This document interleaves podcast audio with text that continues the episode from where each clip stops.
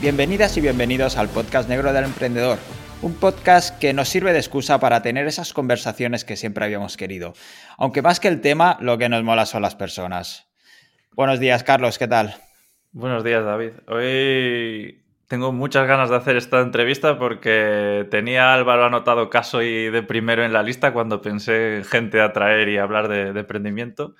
Álvaro es consultor de WordPress especializado en WPO y aunque es un crack en el tema y hasta ha tenido su propia academia, casi todo el mundo lo conoce por ser el carismático CEO de Rayola Networks. Además de emprendedor, es ponente en muchísimos eventos e incluso profesor en algunos másteres de marketing, de marketing digital. Álvaro es una persona humilde y a la que le gusta mucho, además del Jaggermaster, reírse y pasárselo bien. También sabemos que le flipan los coches japoneses y a ver si luego nos cuenta más sobre esto. Bienvenido Álvaro, muchas gracias. Hola, ¿qué tal? Muchísimas gracias por invitarme, a vosotros. Es un placer tenerte, la verdad. Nada, Esperamos pues, haber acertado en, la, en la descripción. Sí, sí, sí, está perfecto. Yo encantado de contestar a lo que me preguntéis. Bueno, la primera pregunta es facilita y queremos saber un poco cómo empezó Álvaro Fontela con su primer negocio, cómo lo monta y cuál fue el primero, porque a lo mejor no, ha sido Rayola tampoco. A ver, yo realmente empecé hace mucho tiempo, empecé a trabajar con 16 años para un jefe, ¿vale? Eh, ese jefe, eh, aprendí mucho de él, aprendí lo que no se debía hacer, ¿vale? Era una empresa de lujo, en ese momento bastante grande. Eh, y bueno, eh, realmente yo tenía 16 años, seguí estudiando al mismo tiempo. Y bueno, fue una experiencia bastante buena, en el sentido de que pillé experiencia y, entendí lo que era la vida eh, final, o sea, la vida laboral final, porque yo hasta ahí solo había estudiado. estuve tres años y cuando la gente empezó a dejar de cobrar, yo, por ejemplo, al segundo mes que estaba sin cobrar, porque la empresa pues, empezó a ir mal por una gestión nefasta, eh, yo me hice autónomo. Hay gente que llevaba un año y medio sin cobrar. Pero, mm, pero bueno, nada, yo me hice autónomo y ahí puedo decir que empecé, como quien dice, mi primera cosa. Y realmente la abandoné porque me propusieron montar Rayola y, yo estaba hasta las narices de currar solo, que ese era mi problema. Que mi vida en ese momento, desde los 19 a los 21 años, era eh, currar de lunes a jueves intentando buscar la forma de dormir menos para currar más porque me apasionaba, ¿vale? Y al mismo tiempo eh, intentar em, eh, salir, o sea, intentar no, salir los fines de semana intentando arrastrar bien la resaca, vamos a llamarlo así.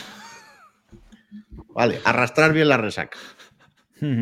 Esto de dormir, eh, ¿sigues teniendo la misma concepción de ahora actualmente? No, no, no. No, de hecho, ahora mismo, a ver, es que yo, yo voy para 31 en nada, en dos meses. Y a los 30 ah, entendí una cosa que me dijeron, que es que empieza la necesidad de mirarte. Y bueno, a día de hoy, a nivel dormir, pues lo miro mucho más con lupa. Sigo durmiendo poco, eh, pero también depende de la época del año. Hay semanas que estoy hecho mierda, que días de mierda, entonces ya llega a las 12 de la noche y digo, mira, que le den a todo por el culo, mañana será otro día. Y, hay días que igual, pues últimamente incluso más, porque estoy diciendo algo de más de y tal, entonces me puedo acostar a las 5 de la mañana, levantarme a las 10, pero por lo general me mola, ahora me mola dormir 8 horitas. Entonces, ¿Tu idea, eh, antes de trabajar por cuenta ajena, alguna vez había sido emprender como tal o era algo un poco que surgió? Eh, a ver, idea tenía, pero no tenía nada claro, ¿vale? Eh, sí que es cierto que yo llevo haciendo webs mucho tiempo y soñando, o sea, mucho tiempo es desde los 14 años, y soñando que algún día van a funcionar. ¿Qué pasa? Que sí que es cierto que tenía 14 años. Sí que es cierto que cuando me hice autónomo alguna funcionó eh, pero, pero para mí no, el mundo del nichero, en ese momento no había un mundo nichero como tal, y para mí no era un mundo que dijeras algo sólido, vamos a llamarlo así. Vale, que ahora mismo hay muchas más herramientas, muchas más historias, pero estamos hablando del año 2008, ¿vale? Que, que era mucho más fácil el mundo nichero, pero al mismo tiempo eh, lo veías como algo, bueno, que había gente, yo me acuerdo, había gente que lleva muchos más años que yo que en ese momento empezaron pensando que era ilegal. Bueno, de hecho yo creo que hay gente que sigue pensándolo, o al menos poco ético también.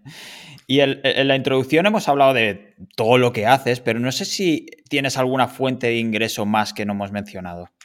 Tengo alguna más. Lo que pasa es que, bueno, eh, mi socio y yo hace tiempo que, diversificamos y, bueno, estamos en algunos sectores más eh, que, bueno, que como quien dice, no vienen al cuento.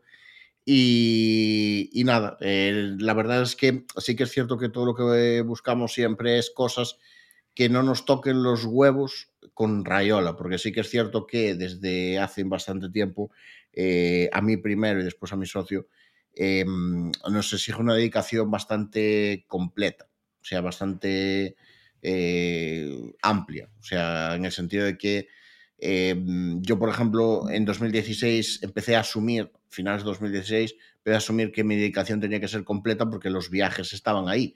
Entonces tú por la semana trabajabas y el fin de semana volvías, o sea, estabas de congreso, con lo cual eh, era una dedicación completa, porque no tenías fin de semana, no tenías nada, ¿vale? Entonces, bueno, eh, ahí empezamos a ver un poco, empecé a ver yo un poco la historia. Mi socio lo ha visto más tarde, pero, pero sí que es cierto que, que, es esa dedicación eh, completa que al final buscas formas, ¿sabes? Buscas formas. Ayer me senté con el, con el de un banco y le dije, a ver, no quiero leer en internet, no quiero buscar información. ¿Qué es lo que funciona ahora para invertir? ¿Sabes? de ese rollo, son los otros negocios, ¿sabes? Vale, vale. Pues, pasa, no sé si el banco es el de fiar para. para no, este, este, este, tío sí. Ah, eh, o sea, él es, es director de un banco, pero, pero además tiene empresas, siempre ha sido un culo inquieto y además eh, tiene. O sea, él invierte bastante. Entonces, eh, me, me tiro a esas cosas porque no. Quiero decir, cualquier negocio para mí extra tiene que ser algo que no me pueda, que no me requiera ni hoy ni nunca una dedicación de ese rollo, porque si no me reviento. O sea, ya a veces me cuesta muchísimo eh, compaginar consultor con Rayola y con alguna web que tengo por ahí, que, al final te pegas un tiro, literalmente. No sé si nos puedes contar, nos quieres contar alguno de esos side projects que, que tienes. A ver, yo tengo algún nicho. Eh, tengo nichos, no lo voy a negar. Eh, desde Hubo una época que no tenía. Yo cuando, cuando empecé con Rayola tenía nichos y vendí todo, pero mal vendí todo incluso, porque sí que es cierto que mi objetivo no era sacarle una rentabilidad de venta. Yo ya había sacado una rentabilidad mensual, en ese momento estábamos en que un nicho, eh, cualquier tonto como yo podía montar un nicho y sacar 3.000 al mes, ¿sabes? Entonces yo tenía varios nichos y tal y mm, sobre todo en temáticas que me siguen apasionando mucho, pero que no practico, que es, por ejemplo, el PPI, Peristal, o sea, cosas así. Y, mm, y los vendí todos. Entonces empecé Rayola y durante mucho tiempo intenté, porque es un mundo que me sigue molando mucho, pero no lo, no lo, no había huevos. O sea, no había huevos porque no, o sea, una semana sí, cuatro no. Entonces, no había huevos a sacar nada adelante. Y ahora mismo sí que tengo alguna cosilla más. Tengo algún nicho más. Eh, sí que es cierto que no me metí con el... Yo soy mucho ahora de, webs dinámicas, donde pueda jugar efectivamente con lo que sé de WordPress, con la información cruzada, con importar información, eh, después generarla por, por IA. O sea, yo llevo generando contenido por IA mucho más de, que, de la creación de chat GPT y todo esto. O sea, eh, porque es que el API de OpenAI que lleva tres años, cuatro años. O sea, no es lo de ahora. La gente de ahora, uh, todo el mundo ya. Hostia, el playground de OpenAI lleva haciendo cosas muchos años. Lo que pasa es que hace lo mismo que ChatGPT, pero, pero, pero, pero para los que saben cómo funciona el servicio. Hmm. Entonces, eh, lleva haciendo cosas así muchos años y, he abierto proyectos, los he cerrado. A ver, no me. Eh, todo, todo marcado porque joder, había semanas que, que, hay semanas de 60 horas, 70 horas, y así es imposible tener un side project que tú le dediques un tiempo extra, ¿vale? ¿Hacia dónde crees un poco que va tu vida? No sé si has tenido tiempo para pararte a pensarlo en estas semanas de 70 horas que hemos visto en tu descripción que en 2022 ha habido unas cuantas. A ver, yo antes, eh, hasta 2018, mi vida, mi vida ha sido muy, en este sentido, muy variada a nivel de, objetivos, digamos de... Bueno, el objetivo ha sido siempre común, pero mi, digamos, el tiempo que... El tiempo ha pasado y, vamos a decir que nos hacemos más mayores, ¿vale? Em, yo cuando empecé la empresa, mi objetivo era sacar el proyecto adelante, ¿vale? O sea, no prestaba atención a ninguna otra cosa. O sea, yo dejé todo, dejé de ir al gimnasio, dejé de ir a, todo, o sea, dejé de comer en casa, aún vivía con mis padres en ese momento. Eh, para que, esto es algo de lo que nadie habla a nivel emprendimiento, ¿vale? Nadie habla del trasfondo de los procesos. Eh, este año hay que darse cuenta que este año, en, eh, mañana, día 1, cumplimos nueve años, ¿vale? O sea, estamos grabando esto el día 28 de febrero. Mañana cumplimos nueve años, ¿vale? Em, hubo muchos pasos, ¿vale? Eh, yo me acuerdo de momentos de mi vida, en 2010 y 2015, por ahí, donde yo en lugar de ir a comer, me iba, estaba tan hasta la polla que iba al, al, bar, me bebía dos gin tonics y me volvía a trabajar, ¿vale? Para que os hagáis una idea, no, ni comía. O sea, me bebía dos gin tonics. Después a la noche comía como una bestia. Pero a, mediodía me, me, me emplimplaba dos gin tonics y como pesaba 120 kilos, tenía que plimplármelos a bocajarro en ayunas, porque si no, no me hacía nada. Bueno.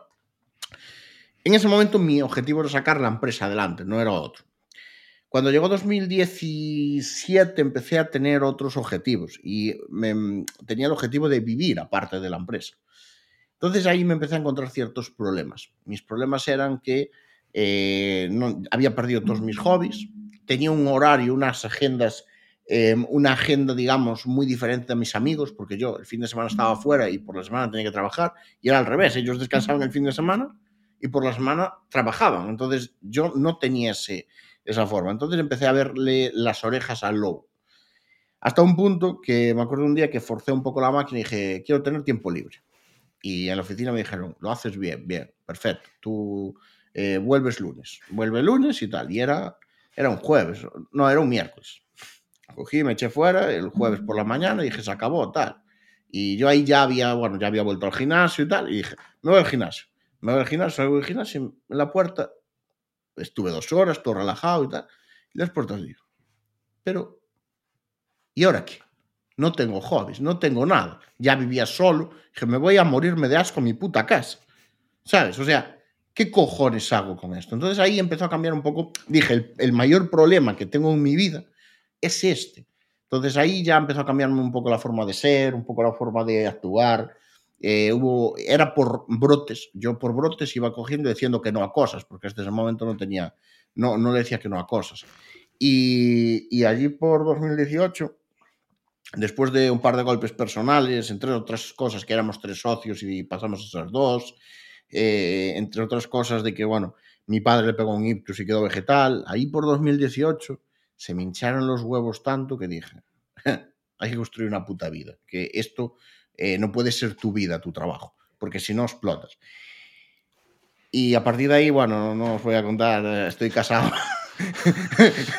Ahora no estoy casado y sí que es cierto que tengo una forma, sí que aquí sigo currando muchas horas, pero sí que es cierto que tengo una forma de funcionar muy, muy diferente, en el sentido de que eh, si yo he hecho una semana de mierda y tengo márgenes de seguridad y me come los huevos usarlos, es decir, si yo tengo cinco reuniones el lunes y yo tuve una semana de mierda la pasada y encima, en plan, cuatro días de mierda en oficina, más tres de viaje, yo el lunes te cancelo todas las reuniones con dos huevos. Ya te lo digo. Es que no lo voy a cancelar yo, lo va a cancelar mi compañera Lucía, que es la que me lleva la agenda. Entonces, cosas así antes yo no las hacía. Pero también es verdad que lo anticipo. Si yo sé que voy a estar cuatro días fuera, el lunes no me meto cuatro reuniones o cinco, porque no lo no puedo. O sea, sé que voy a estar trabajando, porque oficialmente estoy trabajando, pero voy a estar más disperso. Entonces, ¿qué busco en la vida a día de hoy? De, ¿Hacia dónde va? Pues estoy peleando desde hace muchos años para eh, tener más tiempo libre, ¿vale? Porque sí que es cierto que tengo hobbies a día de hoy, pero no tengo tiempo libre. A, la derecha, a este lado de la cámara, ahí al fondo hay un simulador. Me encantan los coches japoneses. Llevo sin ir al circuito muchísimos años porque no tengo tiempo. O sea, eh, quiero decir que realmente eh, mi vida va hacia intentar delegar más, aunque es algo que me cuesta, intentar tener más tiempo libre. Y siempre lo digo, cuando me dicen un propósito para el que viene, trabajar menos. La gente se queda loca, pero al final una persona que puede hacer una semana fácilmente de 70 horas, no por el hecho de decir 70 horas de, voy a hacer 70 horas, sino porque eh, si tú de lunes a jueves tienes que hacer un horario laboral de 40 horas, ¿vale? Aglutinas, ¿vale? Y ya el jueves no lo tienes completo porque estás metiendo tareas del fin de semana, o sea, tareas que tendrías recaos que todo el mundo tiene que hacer. Entonces ya haces esas horas apretadas y después vete el fin de semana al Congreso, que ahí sumas horas muy hijo puta, porque yo soy de los que piensa que una persona, y eso lo digo también por mis empleados, una persona que está fuera todo un día por trabajo, está trabajando todo el día. Y no te digo que duerme trabajando porque, porque tal, pero si tú duermes en un hotel y no estás por ocio, estás trabajando realmente. ¿Sabes? Mm. Entonces mi vida va hacia eso, hacia trabajar menos, realmente. O sea, es lo que busco. Y por eso también últimamente nuevos proyectos, los justitos, los muy justitos. O sea, del rollo de lo que expliqué antes. Tú llegas y le dices al tío, no quiero leer, no quiero hacer nada, dime dónde meto el dinero y que me den un 10% de rentabilidad. Ya está. No, sin más historia. La verdad es que has abierto muchísimos melones, Álvaro, y creo que te vamos a preguntar más sobre tu vida ahora, pero si no te importa, vayamos un momento hacia atrás porque queríamos preguntarte sobre cómo empezó Rayola, es decir, eh, qué se necesita o cómo se crea una empresa de hosting de la nada y cómo visteis esa oportunidad en el mercado. A ver, llamarlo oportunidad tampoco era el, o sea, tampoco es la forma de. Em, a ver, nosotros nos conocimos en, en, una cena de ciclo, ¿vale? En una cena del ciclo de Administración de Sistemas Informáticos, de, un ciclo de FP.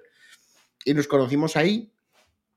Y bueno, eh, a mí me lo propusieron, me propusieron pertenecer a una empresa que ya estaba creada, pero que no funcionaba bien. Al final esa empresa ya creada se desmontó y se montó Rayola Networks, ¿vale? Em, no vimos oportunidad realmente, ¿vale? Era a mí me lo propusieron y me pareció una idea de puta madre, pero no como idea de puta madre, que si me hubieran propuesto un SaaS, hubiera ido a un SaaS. Si me hubieran propuesto un, yo qué sé, no te iba a decir, yo que una empresa de, de puertas no, pero algo tecnológico me hubiera ido, igualmente. Lo que estaba, estaba hasta la polla de trabajar solo.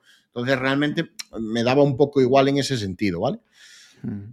Pero pero sí que es cierto que cómo se empieza, pues con 3.000 euros en el notario, mucha ilusión, eh, rezando todo lo que sepas, bueno, no lo rezas porque no eres consciente de dónde te estás metiendo, y pues em, empezar, para empezar una empresa de hosting, pues es más que nada, eh, es muy similar a ponerte una pistola en el paladar, porque tú sabes que o te sobra el dinero de antes o vas a tener que meter eh, unas horas eh, para aparentar que tienes soporte 24 horas. ¿Sabes? Y cuando digo esto, se llaman 18 horas al día, fines de semana incluidos, y que alguien te cubra las seis restantes. ¿Sabes? Pero bueno, que en ese tiempo lo bueno es que te va a dar tiempo a escribir para el blog, a hacer, de hacer webs, a todo, ¿eh? porque son 18 horas al final, 18 horas sentado esperando una llamada de, soporte o un ticket de soporte, pues la verdad está bastante guay. Y eso es un poco como empezamos. Empezamos cada uno, yo sí que es cierto que cuando empezamos dediqué, o sea, me dediqué totalmente a Rayola, pero mi socio tardó algo, a un igual un añito en, salirse del Breogán de Lugo de, baloncesto, que él era jugador de baloncesto. Y el otro socio que teníamos, que ya no está, era como no tenerlo, porque para temas de aguantar un cliente cabreado era la hostia, porque se la refriflaba todo, pero ese era también su mayor problema, que se la chupaba todo. Eh, entonces, eh, al final, eh, empezar, empiezas con mucha ilusión y si no es por la, por la ilusión, no lo haces, porque sea, Yo ahora mismo me dices, eh, tienes que montar otra empresa con lo que sabes. Y evidentemente, aunque pudiera montar otra empresa de hosting, no montaría otra empresa de hosting, ¿sabes? O sea, también es la perspectiva que he visto de todos estos años, otras empresas y tal, y no montaría otra empresa de hosting en mi puta vida. Vale. ¿Cuántos sois ahora en la empresa?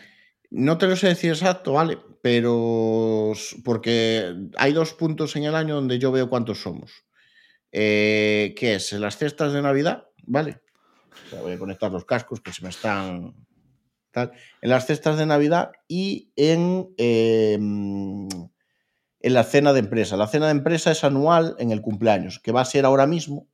Lo que pasa es que siempre hay gente que no viene. Eh, yo andamos tocando los 60, entre los 55 y los 60, ¿vale? Pero yo creo que ahora mismo estamos más tirando a 55, porque es que el problema es que soporte es un departamento muy volátil, donde se prueba mucha gente. Se prueban, están seis meses, eh, pruebas tres, te vale uno. O sea, vas jugando mucho con eso. Entonces, antes probábamos solo gente de prácticas y ahora probamos gente ya contratada, básicamente porque, bueno, eh, con los de prácticas últimamente no sacas lo que necesitas. Y nosotros eso que siempre tenemos, la, la parte de, mm, ¿cómo se llama? De, de, empleo abierta, siempre, oficialmente siempre estamos contratando por el hecho de que si aparece algo bueno, se contrata. La semana pasada apareció un desarrollador bueno y se contrató directamente, pese a que no necesitábamos a nadie. O sea, necesitábamos un Laravel y no apareció uno bueno y que sabíamos que era bueno con referencias y todo, y se contrató porque, bueno, por el simple hecho de que, de que hoy no se necesita, pero sabemos que en seis meses se va a necesitar. ¿Crees que ahora Rayola está en piloto automático? Ya sé No. que nunca, pero. ¿Qué va? No, porque, a ver, tú pones algo en piloto automático cuando no estás creciendo, cuando eh, estás en una fase de en llano. Nosotros nunca hemos estado en llano. Siempre hemos crecido y tenemos unas expectativas de crecimiento. Para que te hagas una idea, para nosotros crecer un cero significa crecer un 20%. Para que te hagas una idea, en en- de año a año. Hmm. O sea, para nosotros el cero es el 20%. Entonces, cuando nosotros decimos que estamos creciendo un 20% en relación al mismo mes del año anterior, es que estamos creciendo un 40%. Entonces, nosotros tenemos una, una forma de ver las cosas en ese sentido, que estamos creciendo en muchos casos como empresas que han sido invertidas y que tienen que quemar dinero. ¿Sabes? Eh, seguimos creciendo año a año y no está en piloto automático. De hecho, las inversiones que estamos haciendo ahora mismo eh, no son de una empresa como quien dice en piloto automático. O sea, de, de- Rayola requiere dedicación y improvisación, que es una, una cosa que, que- que va totalmente en contra de las, de las empresas que, que, bueno, que las sueltas ahí y, dan dinero, ¿vale? Eh, necesita mucha improvisación, o sea, en ese sentido, mucho se siguen dando órdenes de arriba a abajo, en el sentido de que se siguen eh, generando pues, reuniones interdepartamentales donde se, se crean cosas, se, se generan cosas y bueno, no es para nada un piloto automático, es más bien, estamos como el primer día, realmente. O sea, no como el primer día, pero sí que estamos como el año 2018, 2019, que para nosotros fueron muy gordos, con la salvedad de que eh, tenemos una experiencia de estos años y más o menos, pues ya sabemos cómo jugar. Y no sé si tienes identificadas cuáles han sido las claves para escalar Rayola. hacer las cosas un poco diferentes, ¿vale? Eh, escalar a nivel de crecimiento, nosotros seguimos muy basados en los eventos, ¿vale? Y ahora es cuando estamos apretando en otros terrenos. Cogimos el terreno de los eventos porque en ese momento no había nadie, ¿vale? Eh, y ahora hay gente que me dice, no, pero la competencia también hace eventos. Ya, ya, pero es que yo el mes que viene, en marzo, tengo 14, ¿vale? Entonces, la competencia no tiene tanto. Si tiene dos al mes, ¡uh! ya es un mes muy petado. Nosotros tenemos 14.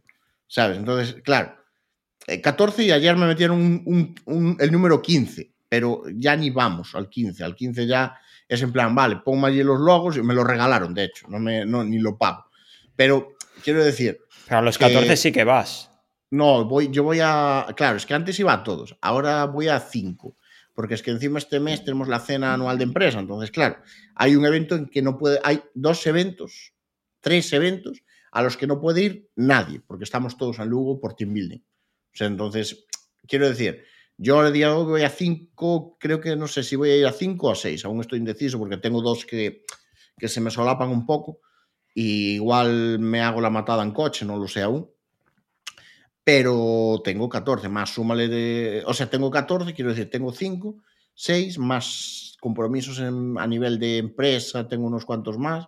Entonces, al final, yo creo que este mes, que son 31 días, estaré fuera 12, 13 fácilmente. ¿Sabes? Entonces, si, si, me voy a 14 congresos ya es imposible a día de hoy, porque muchos uh -huh. solo pagan fin de semana. Y aunque me he llegado a comer tres en un fin de semana, a día de hoy no lo hago, porque eso significa que lunes, martes, miércoles no te tienes en pie. Estás como si hubieras salido el día anterior. ¿Y por qué crees que es importante que vayas tú al máximo número de eventos?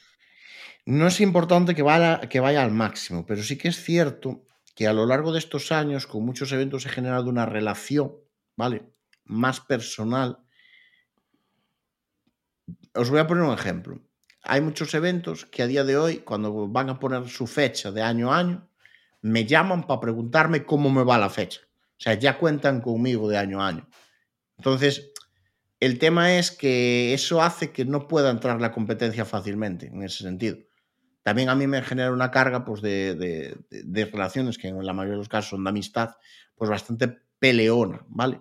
Pero yo a ver, eh, yo aposté siempre por el tema de eh, la transparencia eh, y el CEO en la calle.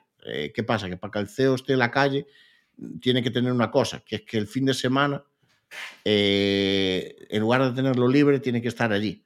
Por la semana tienes que currar normal, de oficina, pues cosas de representación, como por ejemplo esto, eh, ayer que, que, me salía a comer y tal, y, cosas así, y el fin de semana eventos. Al final eh, hay muchas formas de ver la tarea del CEO pero, pero bueno, sí que es cierto que yo, por ejemplo, no las puedo, o sea, no las abarco todas, porque, porque un CEO no se mete cinco o seis congresos un mes. Entonces, sí que es cierto que hay muchas cosas que debería llevar un CEO que yo las tengo delegadas, totalmente delegadas. O sea, yo en temas financieros, por ejemplo, no me meto. De hecho, soy un puto desastre. ¿Sabes? O sea, soy un puto desastre por, por, por mucho. En temas de recursos humanos me meto en algunos Ahora me estoy metiendo más y estoy eh, llegando al hecho de, eh, pues mira, buscar activamente X cosas o tal, pero, pero bueno, eh, yo creo que una parte fundamental de nuestro crecimiento es que me haya ido yo, porque las ponencias son algo que a la gente le mola mucho y es una forma de demostrar cómo eres en realidad. Tú en un networking no puedes hacer que todo el mundo, todos los que hay en el Congreso vean cómo eres, pero en una ponencia sí que eres capaz de eso. Y ahí ya depende de, de la persona que sube al escenario. ¿Y cómo, cómo, llegaste a convertirte en CEO de, Ra de Rayolo? ¿Es algo que ya lo hiciste desde el principio? Que va, que va. Fue algo... Eh, no, es que tampoco, internamente tampoco tenemos esa denominación, ¿vale? Esto es hacia afuera, porque, porque hay que tenerlo, ¿sabes? pero mm, internamente mi socio y yo, eh, tú sabes cómo tomamos las decisiones. Es muy simple, hay dos áreas, la área de él y la mía. Eh, yo, por ejemplo, los patrocinios me llegan y, en 60 segundos lo contesto. Es que eh, voy a, voy a la parte de atrás del patrocinio, paso las páginas, veo el precio, veo lo que me incluye y ya está. ¿Sabes? No hago nada más. Eh, y él, cuando, o sea, quiero decir, hay muchas decisiones que las tomamos unilateralmente los dos, cada uno por su lado y después otras que las hablamos, ya está, no hay más. Eh, pero él toma más la tarea de CTO, decisiones tecnológicas y demás, y yo tomo más las de eh, con quién colaboramos, con quién eh, trabajamos, o sea, hay departamentos que tienen más de su mano y departamentos que, tienen, que tengo yo más de mi mano. Entonces nos vamos, digamos, eh, repartiendo, digamos, esas tareas, pero la denominación de CEO es hacia afuera y más que nada es porque soy la persona que sale hacia afuera y la que da la cara, ¿vale? Pero no tenemos esas tareas tan definidas en ese sentido, ¿vale? Aquí no hay CMO como tal, no hay, aunque yo me he definido muchas veces como CMO, a día de hoy no lo hago, porque sí que es cierto que sigo siendo en el departamento de marketing, no estoy en el día a día, pero sí que es cierto que muchas de las cosas, eh, vamos a decir, disruptivas eh, a nivel de, pues mira, cómo se hace, cómo, cómo, cómo se hace el Congreso que hacemos nosotros.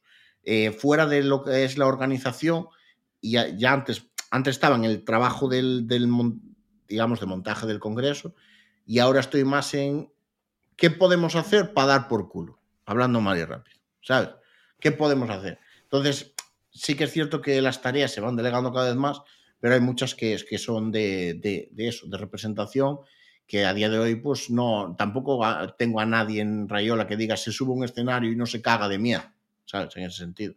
Y ahí hay que tener en cuenta que cuando te subes un escenario, y esto no es para echar a nadie para atrás, cuando te subes, eh, la, la, gente, al menos la gran mayoría, nota cuando te cagas encima, ¿vale? Y esto, bueno, no interesa. A nivel empresa no interesa. Y cuánto. Antes has dicho que viajas muchísimo. Eh, ¿Serías capaz de cuantificar cuántos viajes tienes al año? Eh, yo no, pero estoy seguro que la jefa de contabilidad sí, por las dietas. Eh, pero. Pero, pero, a ver, mira, yo en el año 2017, eh, ya os dije, tuve un problemilla ahí y tal, y en el mismo mes echamos un socio y mi padre pegó un hitos. Entonces yo estaba, quería salir de aquí por cojones, o sea, quería irme de, de, quería no estar en Lugo, no estar en casa, no, vivía solo, pero no quería estar cerca, quería tener esa, esa, esa excusa de estoy fuera, porque me estaba, a nivel familiar me estaban bloqueando, eh, bueno, unas historias de la hostia, a mí me llegaban a decir, no, ahora es que tienes que dejar de trabajar para cuidar a tu padre. Y, y yo decía, ah, muy bien, y mi padre en una residencia, dos mil pavos al mes, ¿y a quién va a pagar la fiesta esta? ¿Sabes? ¿Quién cojones va a pagar la fiesta esta? Entonces, eh, yo ahí hablé con un amigo mío, Miguel Florido, y le dije, yo me acuerdo que le dije algo así como, cualquier evento que se te cruce por delante, les dices que tienes un patrocinador. Y si no quieren un patrocinador, un ponente. Y si no, que voy allí a abrirles la puerta, me la come. Como si es un congreso de dentistas, me la chupa, me da igual, ¿sabes? Y, y ese año hice de septiembre de 2017 a julio de 2018, que fue cuando la cabeza me hizo un clic, hice unos 70 escenarios. O sea, literal. Entonces, claro, había semanas que yo hacía cuatro, ¿sabes? Estaba en un congreso, en una metapa, en un congreso, en otro congreso, ¿sabes? Entonces, al final, había días que tenía dos, ¿sabes? Si los daba compaginado, metía dos. Tengo metido dos. Entonces, claro, a ver, me hice muchos. A día de hoy viajo por bloques, por rachas. Es decir, ahora mismo llevo tres semanas en casa, ¿vale? Eh, sin salir, saliendo Galicia y poco más. O sea, eso para mí no es viajar. Si duermes en casa, viaja, no viajas, ¿vale? Porque el problema ahí está cuando tú tienes que dormir fuera. Entonces, yo estoy aquí. Eh, pero, por ejemplo, a partir del, del 16 de marzo, empieza mi fiesta. El 16 me voy, vuelvo el 18, eh, vuelvo a salir el 20, vuelvo el 23, eh, el 24 tengo compromiso aquí eh, de grabación, el 25 tengo la cena de empresa, el 27 vuelvo a salir de viaje y no vuelvo a casa hasta el día 30. Entonces, claro, son rachas, o sea, de ese rollo, que estás fuera, que, que, que, tienes ahí. Y claro, no acaba ahí, después en abril sí que tengo, o sea, sigo con la racha y sigo así hasta el 15 de abril aproximadamente, que tengo un congreso en Madrid y ahí vuelvo a bajar. Estoy 15 días de relax, pero que ahora viene lo mejor. Yo me casé el año pasado en abril y no me pude ir de luna de miel ni nada porque no tenía tiempo, tenía mucho curro y demás. Pues en, en mayo me voy de luna de miel tal cual, pero es que mmm, tengo cuatro congresos antes de irme, las dos semanas antes. Entonces metes las cosas por rachas metes las cosas un poco... Son rachas. O sea, puedes tirarte un mes rascándote los huevos, no rascándote los huevos, pero sacando curro de oficina, adelantando trabajo, tal, y de repente otro mes que no sabes ni dónde estás ni cómo te llamas. ¿Sabes? Hmm. Ya has comentado antes que no todo el mundo está para dar ponencias, ¿no? que se cagan en los escenarios. ¿En ti esto vino natural o lo ha sido uh. con la práctica? Yo era un tío muy tímido, pero muy, muy tímido. O sea, no era capaz de hablar en público. O sea, en público no era capaz. O sea, sí que era capaz, pero me tenía que interesar mucho. Pero yo, imagínate, un, en una cena, levantar la voz, a mí era imposible. O sea, era algo que no, que no, que no, no lo. Bueno, tan loco, que va. Eh, y fui, la primera vez que salí, la verdad es que yo me eché. O sea, primer, mi primer congreso fue en Málaga en 2016, ¿vale? 300 personas. Y yo ahí me eché para atrás en el sentido de que varias veces dije, no voy a ir, no voy a ir tal cual. Encima hay una historia la Virgen. Bueno. hay que ir en coche, porque yo no volaba en ese momento, tenía miedo a volar, y no voy a ir. Y me convencieron de que sí. Y cuando estuve allí lo hice. Yo no, bueno, tengo que decirlo antes de, yo pensaba, claro, pensaba 120 kilos, 126, 130 en ese momento. Entonces yo cogí, me metí, me metí en el minibar del hotel, eh, toda la ginebra, había dos botellas de ginebra y me la reventé antes de ir al congreso. Eh, no me hicieron mucho porque la verdad, pues con ese peso, pues es imposible que te peguen los, los copazos. Eh, y aún a día de hoy le llega bien. Pero yo cogí y dije nada, eh, a ver cómo sale. No voy a mirar al público mucho, aún así miraba de vez en cuando, pero mi, digamos, mi forma de verlo es, eh, lo debía hacer bien porque según bajé del escenario me ofrecieron otros dos congresos. Entonces, yo creo que bien, pero a partir de ahí sí que es cierto que em, fui cambiando, fui adaptándome a la situación y fui adaptándome a, lo que, a las necesidades de Rayola. Yo en ningún momento, y lo sigo diciendo, ¿vale? Y esto no es ningún secreto, aquí hay dos tipos de ponentes, ¿vale? Eh, están los, por ejemplo, Miguel Florido, eh, que suben a un escenario y les mola el escenario, les mola esa, ese, ese, digamos, esa casuística, esas circunstancias. Y hay gente como Luis Villanueva como yo, que subimos a un escenario y subes a un escenario porque es tu puto trabajo, ¿vale? No quiere decir que no te guste, pero es una tensión que si pudieras no tenerla, pues no la tienes y punto. ¿Qué, pasa? Que volvemos a lo mismo. A mí sí que me mola mucho la formación, pero una cosa es que te mole la formación, ¿vale? Te lo explico de otra forma. Un piloto de avión, yo no sé cómo va, ¿vale? Pero imaginaros, un piloto de avión le puede encantar volar, pero imagínate que al volar tienes que aterrizar. Imagínate que ese piloto de avión tiene tensión al aterrizar. Pues es lo mismo, yo tengo tensión al subir un escenario, que después se me pasa y tal cual, pero esa tensión, joder, yo antes de subirme un escenario no puedo desayunar. Sea, no puedo desayunar, no puedo comer nada, porque si no estoy jodido. Entonces, esa tensión muchas veces dices, ¿para qué? Pero claro, a ver, es eso. Eh, yo soy de los que dice que, que, todas las oportunidades que llegan, y de hecho ha sido uno de nuestros secretos en muchos sentidos, que todas las oportunidades que nos han llegado las hemos aprovechado, no las hemos dejado pasar. Y, creo que a nivel ponencias, pues mira, yo conozco mucha gente que antes había rechazado muchas ponencias y ahora que es más difícil acceder, pues no tienen esa, esa posibilidad. Hmm. Más allá del tema, eh, bueno, esto nos acabas de dar una lección, pero no sé si nos podrías contar algunos aprendizajes más enfocado a ser emprendedor, al emprendimiento. No sé si podrías destacar, no sé, tres cosas que has aprendido en estos ya nueve años de Rayola. Mira, todo lo que se vende como emprendedor está mal.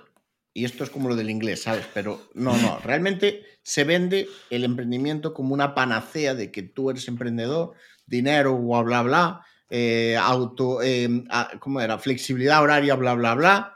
Em, ser tu propio jefe. Ser tu propio jefe, bla, bla, bla. Entonces te los rompo los tres juntos, ¿vale?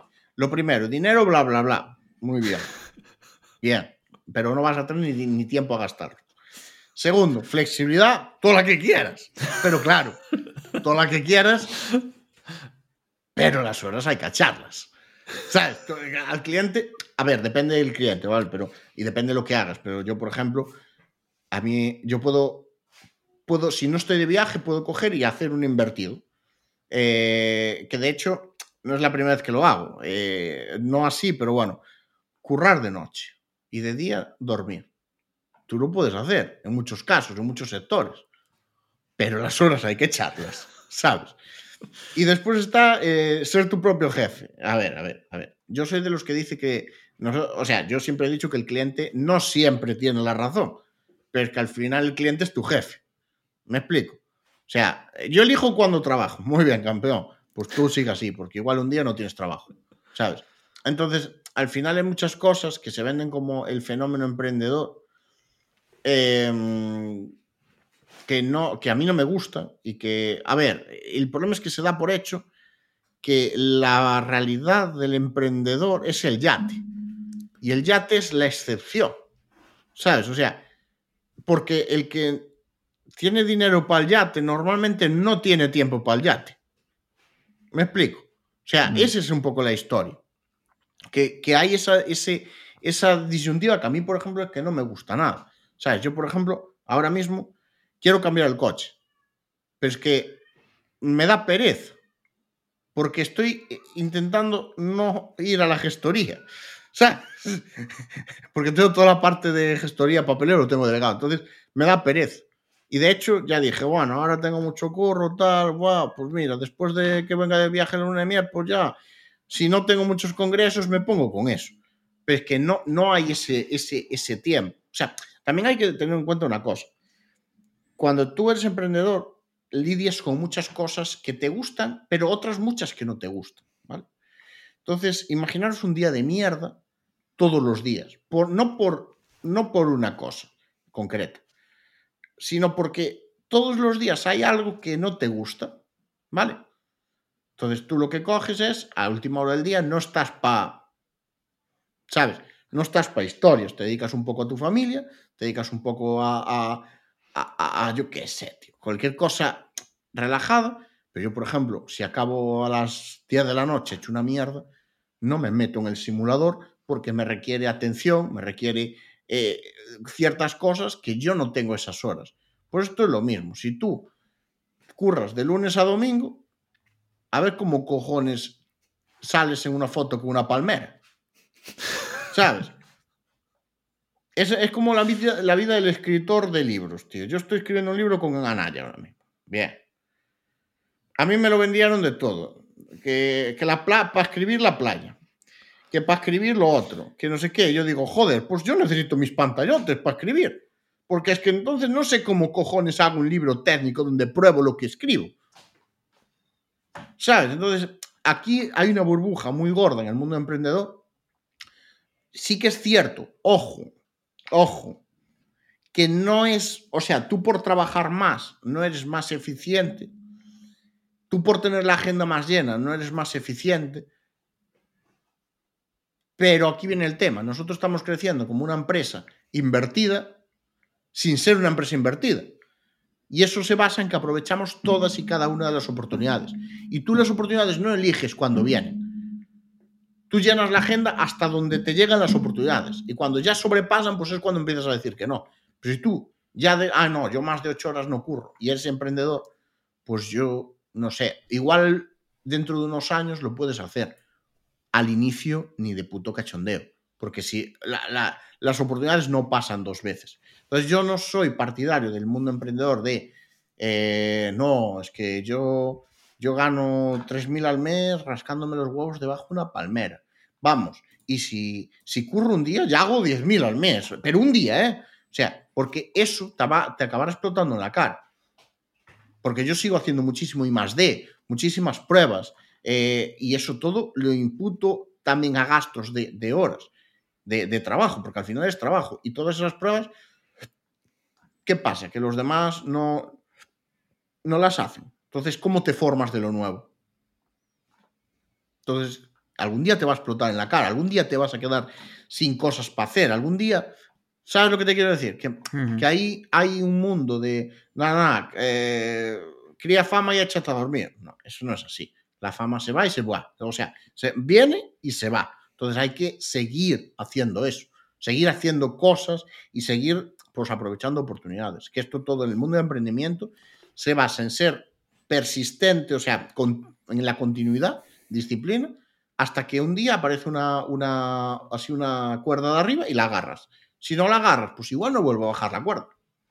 Y estás jodido. ¿Sabes? Entonces yo creo que el mundo de emprendimiento se basa eso, en eso y creo que, eh, que a día de hoy no se le está dando, o sea, que se está vendiendo de una forma muy diferente por todo lo que hay en YouTube Ads, ¿vale? O sea, en YouTube Ads, perdón, en YouTube Ads, en Facebook Ads, los vídeos de tu propio jefe y tal. Joder, yo, yo he hecho anuncios de esos y nunca he dicho eh, tu propio jefe y todo esto. He dicho ser un desarrollador web mejor, ¿sabes? Pero no, no ser tu propio jefe, ¿vale? Porque eso sí que son palabras mayores, porque sí, eres tu propio jefe, muy bien. Pero es que después de eso hay muchas cosas más aparte de, de, de, de lo que en el mundo del emprendimiento, aparte de lo que, se intenta vender. Yo creo que por eso no hacemos nosotros eh, anuncios y por eso también tenemos tan pocas visitas, porque no lo vendemos así, sino que miramos el lado negro de, emprender. Eh, una, pregunta, eh, has comentado un par de veces el tema de las oportunidades que llegan, pero estas oportunidades llegan o se crean? A ver, hay las dos partes, ¿vale? Evidentemente, si estás en tu casa sin hacer nada, no te van a llegar oportunidades. Pero si tú entras en una dinámica de, salir un poco hacia afuera, te llegan. Te pueden llegar más grandes o más pequeñas. Evidentemente, cuanto mayor es la exposición, más oportunidades llegan y mejor. O sea, y, más y más gordas. Vale, yo he tenido empresas con mucha gente, o sea, con gente del sector del marketing muy conocida y esas oportunidades me han llegado eh, tras roces. O sea, tras roces de eh, el roce hace el cariño. O sea, tras eh, estar en congresos, ir a comer a su casa con su familia. Eh, ¿Entiendes lo que te quiero decir? Que mm. esas oportunidades se generan, eh, se generan porque haces cosas, ¿vale? Claro, evidentemente las cosas no son, en plan, me quedo en mi casa y me van a llegar todos a timbrar al, timbre, ¿sabes? Hay que moverse. yo creo que mitad, o sea, es que se generen y se creen a la vez. O sea, hay de todo. Hmm. Aquí has, abierto muchísimos melones y has hablado de la realidad, que es un poco nuestra idea también, visualizar el emprendimiento como es y no cómo lo venden. Y, por ejemplo, el año pasado has tenido que cerrar un proyecto que era tu academia de, de WordPress. Y ahí, pues supongo que también tendrás alguna lección que dar a la gente, porque a lo mejor eh, lo que para ti no fue un proyecto a lo mejor exitoso, para otro podría haberlo sido también. Sí, sí, no, evidentemente, te cuento. A ver, el proyecto murió de éxito, ¿vale? O sea, no es un tema de, decir no había alumnos, ¿vale? Eh, ¿Qué pasa? Que una persona que solo se dedica a eso, pues evidentemente es un proyecto de puta madre para un, un desarrollador web. Es un proyecto de puta madre, ya te lo digo así. Eh, ¿Cuál es la. Mira, la, historia de la, academia, de la Academia de Avanzado, que fue el proyecto que cerré, fue muy, muy simple. Mm, a mí me encanta la formación. Me encanta, me vuelve loco. Pero hace unos años dejé la formación presencial, en 2019, para ser exactos, porque lo que vi. Yo la primera vez que pisé una universidad fue como, como, eh, como profesor, ¿vale? A mí me llevaron. Entonces, lo que vi allí, hablando mal y rápido, no me gustó. O sea, no me gustó, entre varios intentamos cambiarlo, porque eran anormalidades lo que estábamos viendo allí, y eso se le estaba dando con titulación a los alumnos. dices, joder, esto no va así. Y cuando no vimos que no había huevos a cambiarlo, pues fue cuando decidimos largarnos. ¿Vale? Y nos largamos. Em, eso por un lado. Entonces, yo ahí empecé a, colocar clases, como digo yo. O sea, se las coloqué a, gente que sabía que, le, que le iba a ser la diferencia lo que cobras por dar una clase, ¿vale?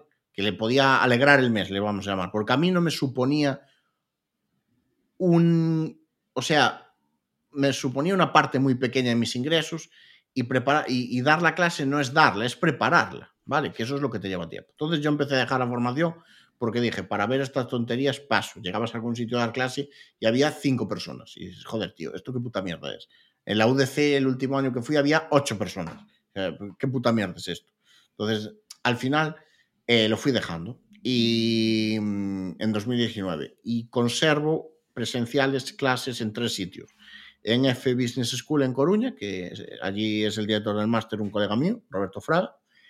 En Marketing and Web de Miguel Florido y en Webpositor, ¿vale? Que eh, tiene el máster de SEO y tal. Conservo esas tres clases a día de hoy, que para eso Webpositor ya no es presencial.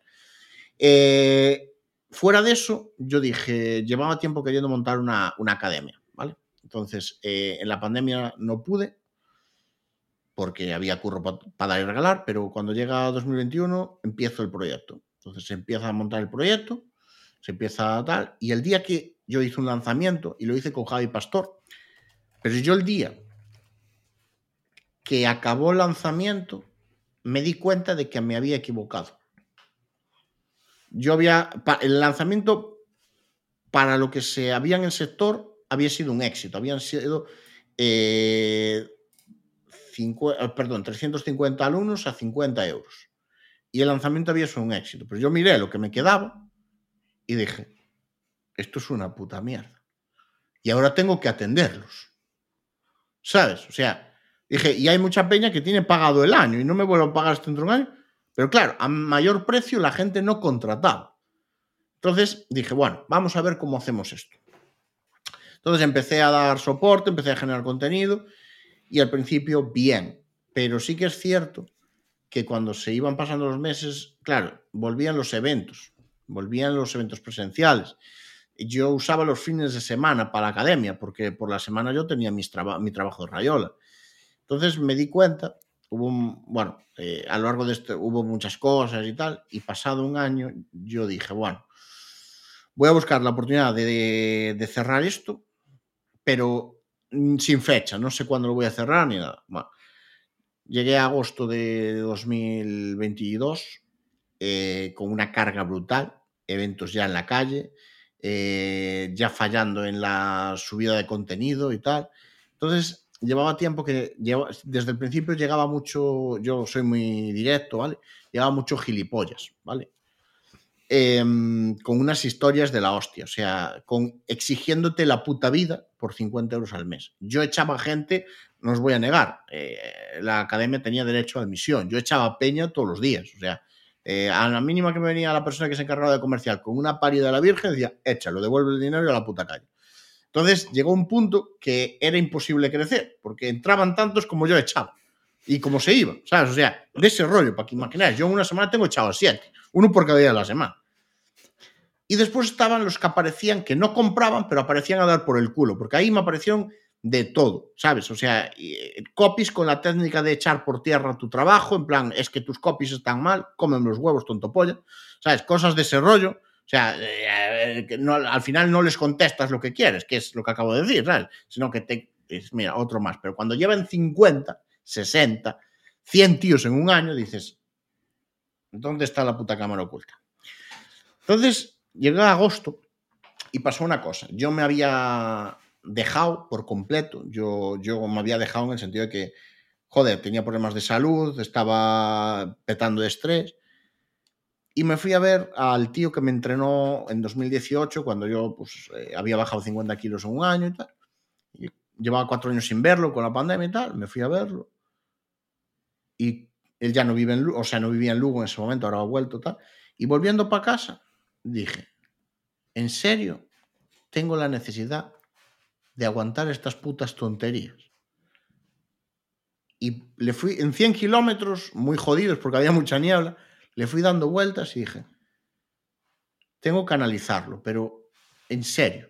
Mira, cuando llegué a Lugo estaba convencido de cerrar la academia. O sea, yo llegué a Lugo, había 300 alumnos en ese momento, había sido imposible crecer, en la academia estaba planificado subir el precio, eh, pero había sido imposible porque sabíamos que la gente no lo iba a pagar, porque había mucha gente que se daba de baja en verano para volver en septiembre, ¿sabes? Y te suplicaban el descuento.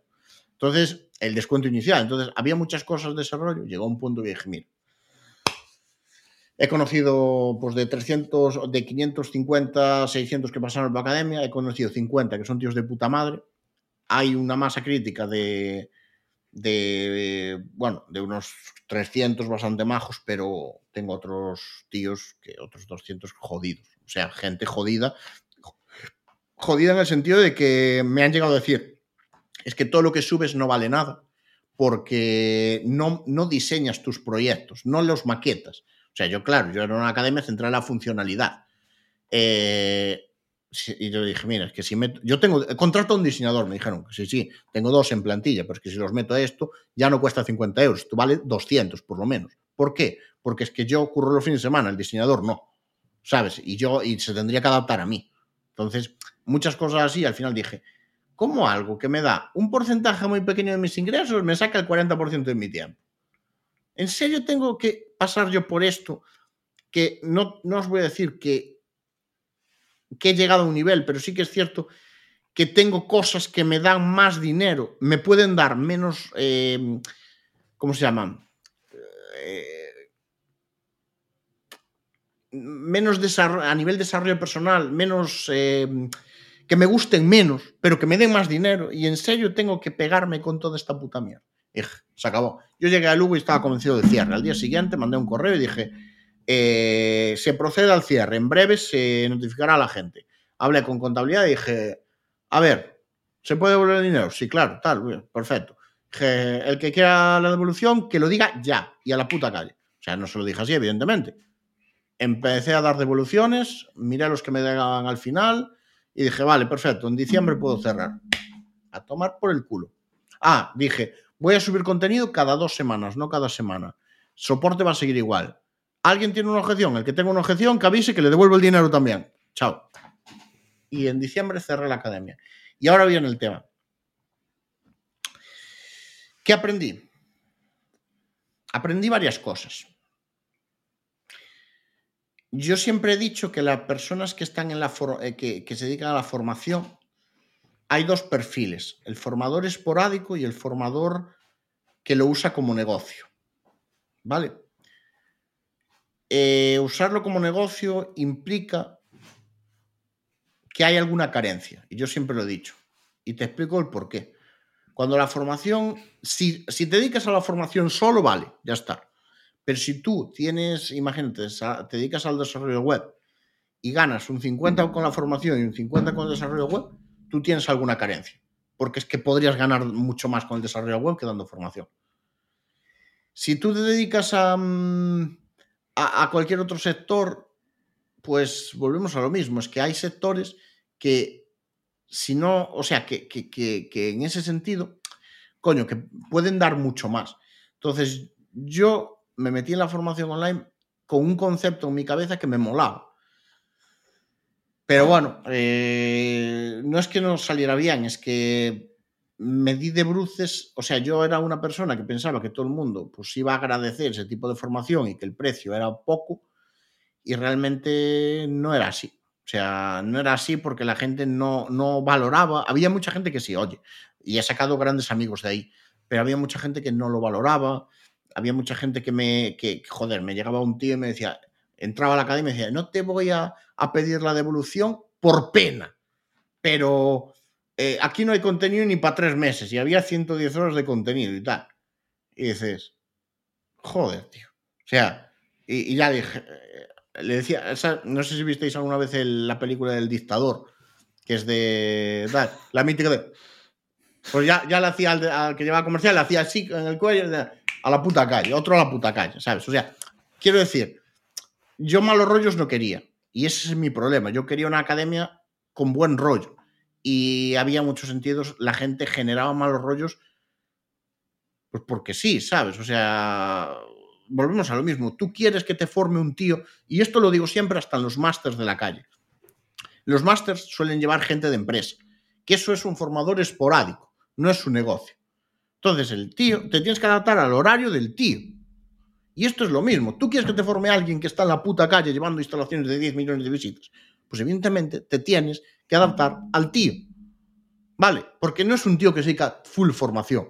Y esto es lo que la gente no entendió. Yo al final tengo mis otros negocios y gracias a eso, y a ver, tengo un proveedor de hosting y puedo ver webs de todos los colores. WordPress de todos los colores, con todas las configuraciones posibles. Entonces, eh, yo me intento adaptarlo, pero dentro de unos márgenes.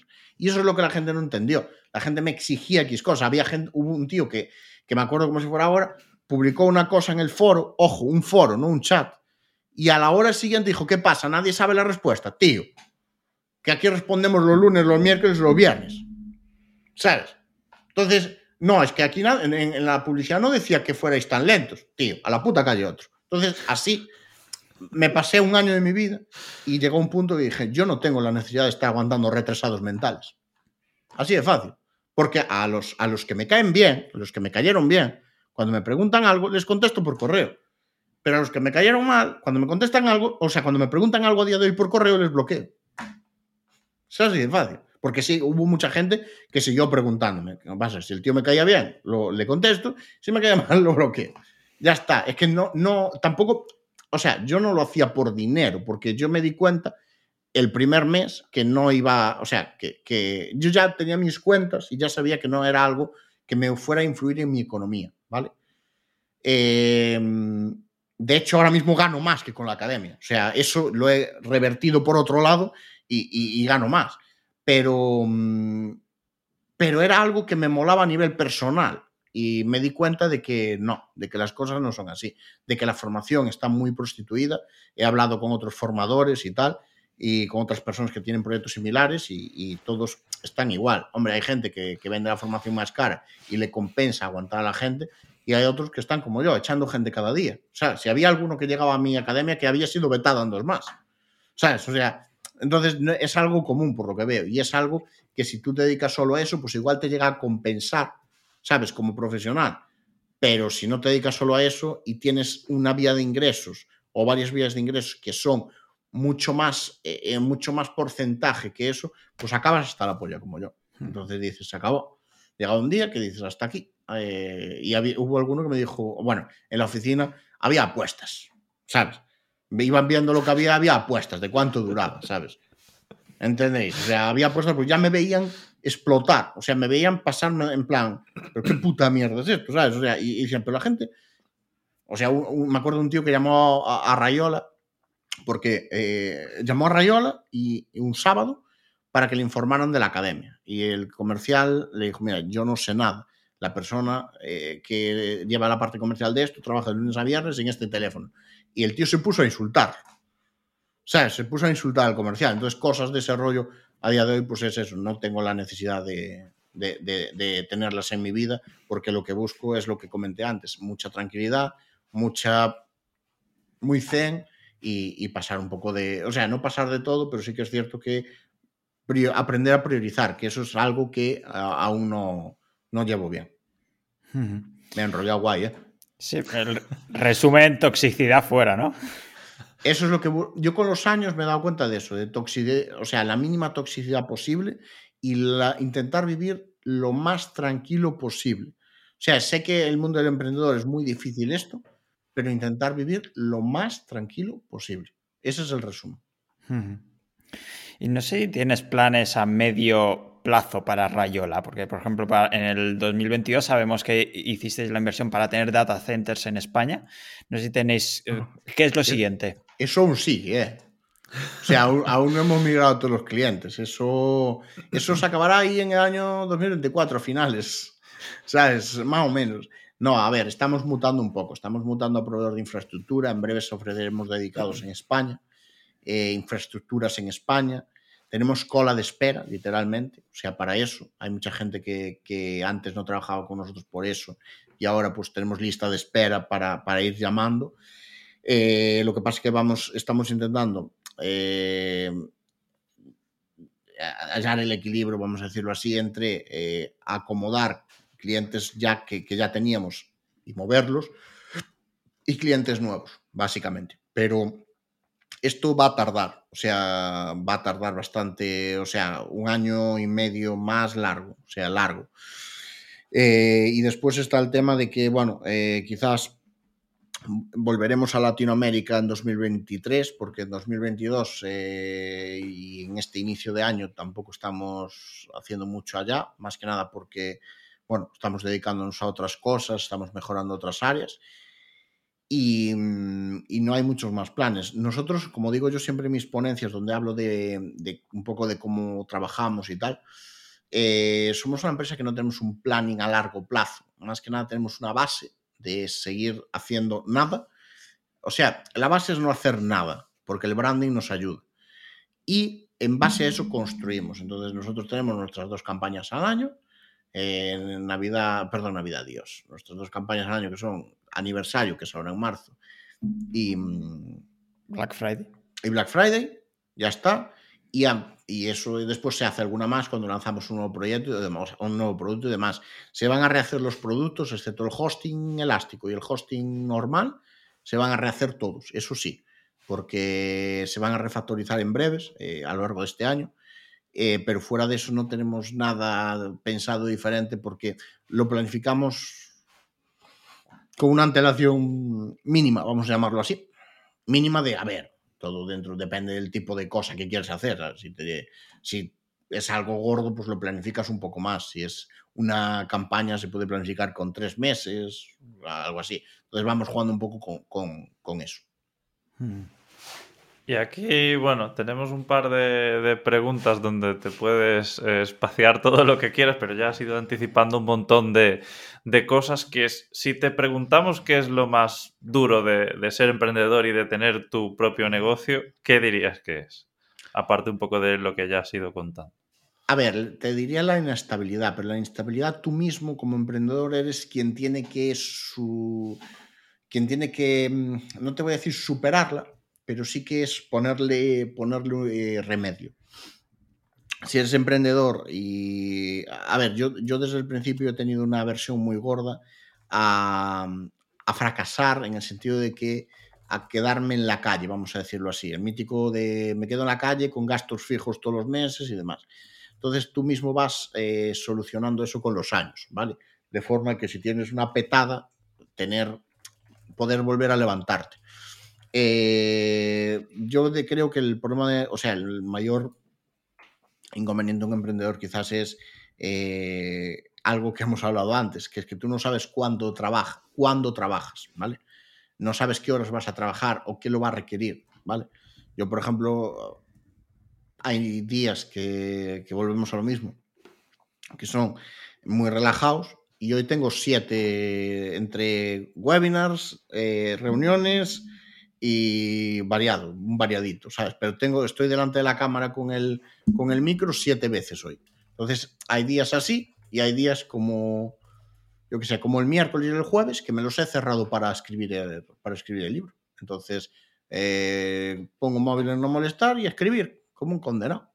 Entonces, tienes los dos tipos de, de día, básicamente. Entonces, claro, eso hay que entenderlo, que no es algo... Y después cuando eres emprendedor, tú trabajas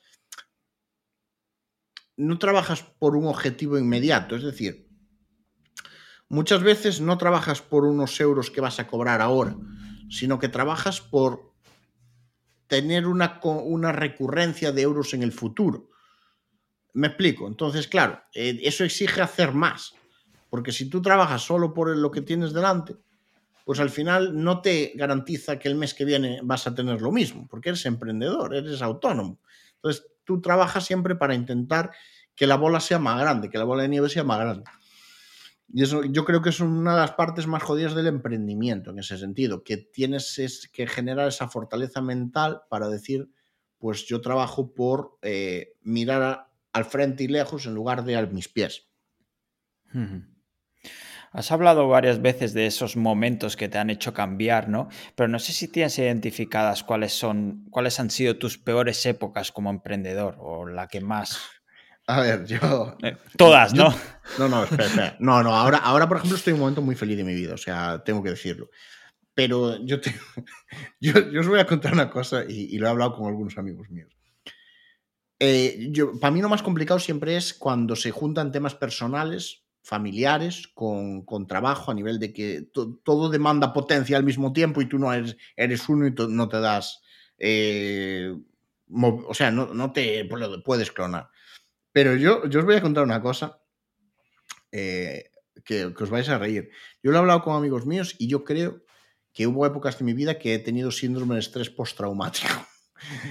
Os lo digo en serio, cuando le pegó litos a mi padre, y me río porque, porque no estoy oficialmente eh, diagnosticado, o sea, no me han diagnosticado, pero yo tenía, o sea, en serio, o sea, yo creo que hubo una época que tenía síndrome de estrés postraumático, porque claro, me vinieron muchas juntas y, y encima me generé yo mismo un estrés laboral muy gordo. Entonces, claro, para no pensar en lo otro. Entonces yo creo que tenía, pero me venían igual las hostias, o sea, no, no es un tema, o sea, tú, a ti si te llaman y cada vez que te levantan el teléfono, o sea, yo me llegué a desmayar en esa época, ¿vale?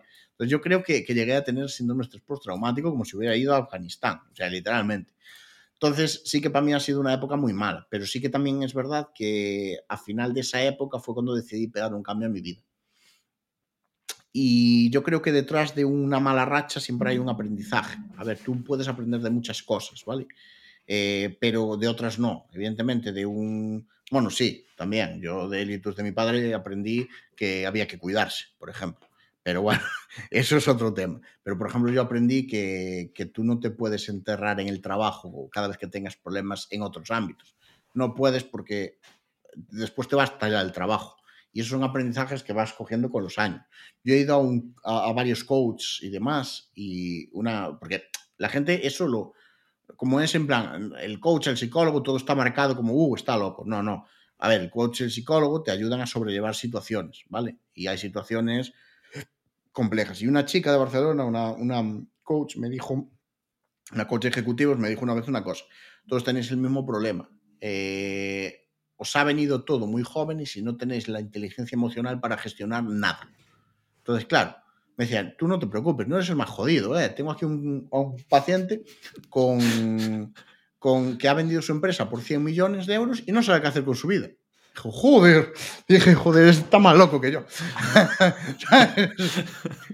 pero, pero bueno, sí que es cierto que poco a poco vas haciendo y te fuerzas, tienes que forzarte. O sea, yo al final creo que eh, he estado en situaciones que, vuelvo a decir, yo creo que me generaron síndromes por traumático y, y, no te voy a decir que yo, yo de hecho tiraba mucho a, a salir de casa, no a meterme en casa, a, a, querer salir de casa. Yo llegaba a mi casa de un congreso y quería volver a salir de casa, pero volver a salir era ahí al lado. Pero claro, todo el mundo estaba ya en fin de semana el domingo, ya en plan, hay resaca el día anterior.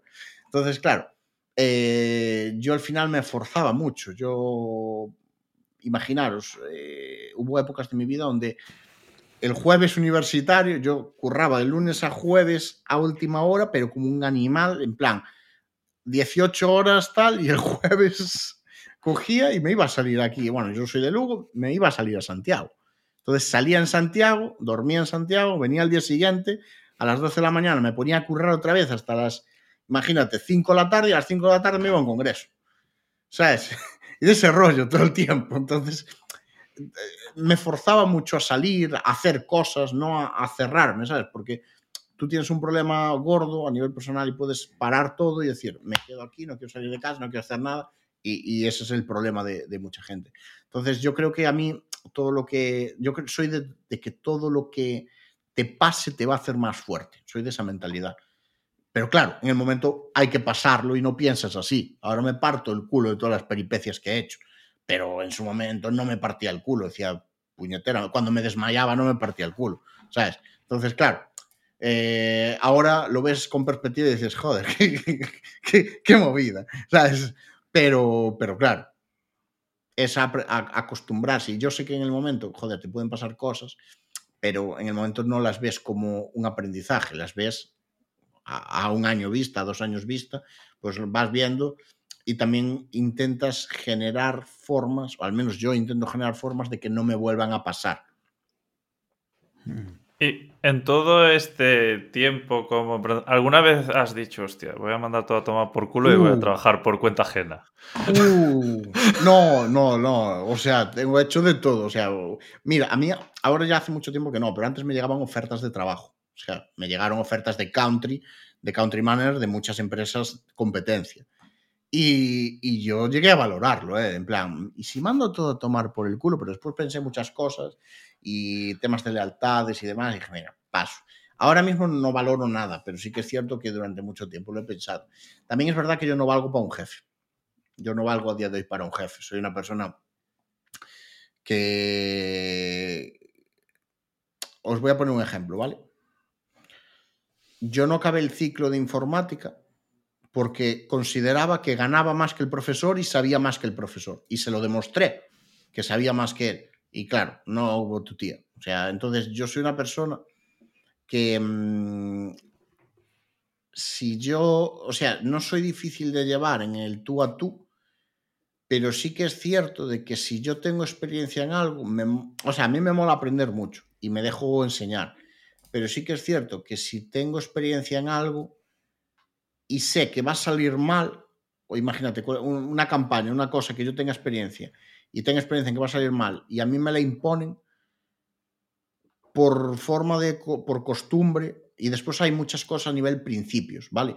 Yo, por ejemplo, no, no, me, no me voy a... O sea, que no, no sobrepaso mis principios, ¿vale? Yo tengo una forma, por ejemplo, de llevar las relaciones de la empresa, que son muy de amistad, y a mí no, no voy a dejar que nadie me imponga, eh, por ejemplo, joder a una persona que es mi amiga. ¿Sabes lo que te quiero decir? Entonces, claro, todo eso para mí es muy difícil de llevar, sobre todo por la naturaleza, la naturaleza de mi trabajo. O sea, yo soy un tío muy sincero, muy directo, y cuando estoy hablando con una, con una persona, que un partner nuestro o algo, soy el mismo, soy directo, soy, no le oculto nada y tal. Si me hace una pregunta, se la contesto. Yo sé gente que hacía este trabajo en otras empresas de la competencia que fueron compradas y que cuando llegó el momento de tener un jefe por encima que le gestionaba todo eso, hubo cristos muy, muy gordos por el hecho de que tienes que empezar a mentir como hijo de puta, tienes que empezar, y yo eso sí que no puedo pasar por ahí. O sea, ni, yo por ejemplo no se lo pido a mis empleados nunca, pero eh, vuelvo a decir, conozco casos y a mí hubo gente que me dijo a la cara, no puedo decir empresas, aunque podría, porque no hay ningún contrato de confidencialidad. Me vino un tío a la, calle y me lo dijo. No, tendrías que mentir, tendrías que llevarlo. Claro, llevarlo significa mentir, ¿sabes? O sea, entonces, y estamos hablando de empresas españolas de hosting, ¿vale? Que fueron compradas hace poco, solo digo eso, por grupos de inversión. Entonces, claro, eh, yo todo eso lo llevo muy, muy, muy mal. Entonces, me costaría mucho volver al sector del hosting bajo un jefe por esto. Pero bueno, a día de hoy también he hecho cosas para que si pasara algo, no tener que volver al sector del hosting, pero tampoco tener otro jefe. Hmm. O sea, te has cubierto las espaldas en este sentido. Básicamente. Vale, vale. Y no sé si ha cambiado tu forma de ver el mundo tras emprender, tanto para lo bueno como para lo malo. Hombre, claro, eso te cambia siempre. Pero siempre, siempre, siempre. No te estoy hablando de que cambie o sí o no, no, no, cambia siempre. O sea, tú, o sea, mira, yo un tío muy autosuficiente, ¿vale? Muy autosuficiente en el sentido de que a mí no me gusta que me regalen nada. Eh, te pongo un ejemplo. Yo pago religiosamente, como todo el mundo, la cotización a la seguridad social, pero llevo años sin usar la seguridad social. Te estoy hablando que igual llevo 15 años sin usar la seguridad social. ¿Sabes? ¿Por qué? Porque tengo seguro privado y voy a seguir pagándolo mientras que pueda. ¿Por qué? Porque mis necesidades como emprendedor no me las puede cubrir eh, la seguridad social. Porque si tengo que estar toda la mañana, como está mi madre, esperando en la puerta de un médico, yo no puedo. Para mí cada hora son 100 euros. Chiclín, le cobro al médico. ¿Qué hago? ¿Sabes? Entonces, al final, eh, hace años, pues tengo seguro privado y tal. Entonces, no, no tiro de eso. Para que tengas una idea, eh, bueno, eh, tengo apnea obstructiva muy en el límite, pero yo mismo forcé para que, para que en el, en, bueno, en el seguro privado, eh, que tengo sanitas, me diagnosticaran como tal, porque bueno, mi padre el ictus le pegó por, por apnea, no diagnosticada. Eh, no quiso ir al médico, es lo que hay. Eh, yo me compré mi máquina, sanitas me la daba, pero yo me compré una, no para casa y una viaje. ¿Vale? O sea, eh, yo soy un tío que soy, que me mola ser autosuficiente. ¿Vale? Claro, tú eres autosuficiente, eh, haces X cosas eh, y después ves cosas sin sentido. ¿Qué? Cuando tú no has emprendido, cuando eres empleado, no ves tanto los impuestos que pagas, por ejemplo. Pero cuando eres emprendedor, eh, cuando ya tienes empresa, ves los impuestos.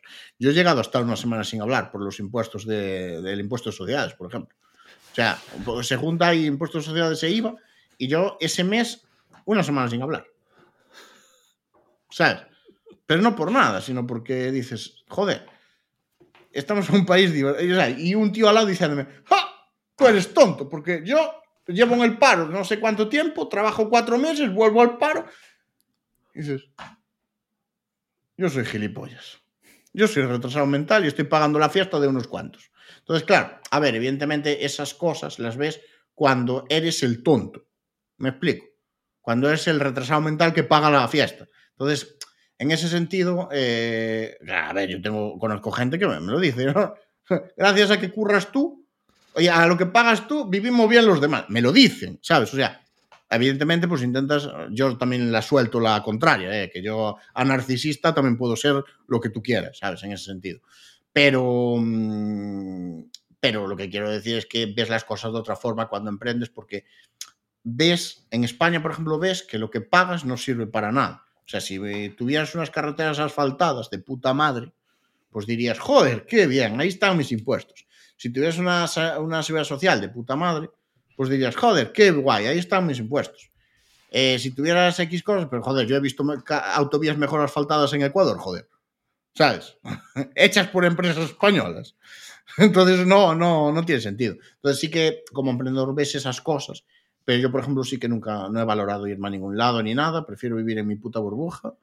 Eh, hace tiempo que decidí vivir en mi puta burbuja y pasar un poco de todo y, y tal. Yo al final trabajo mucho por lo que comenté antes, por sentirme realizado.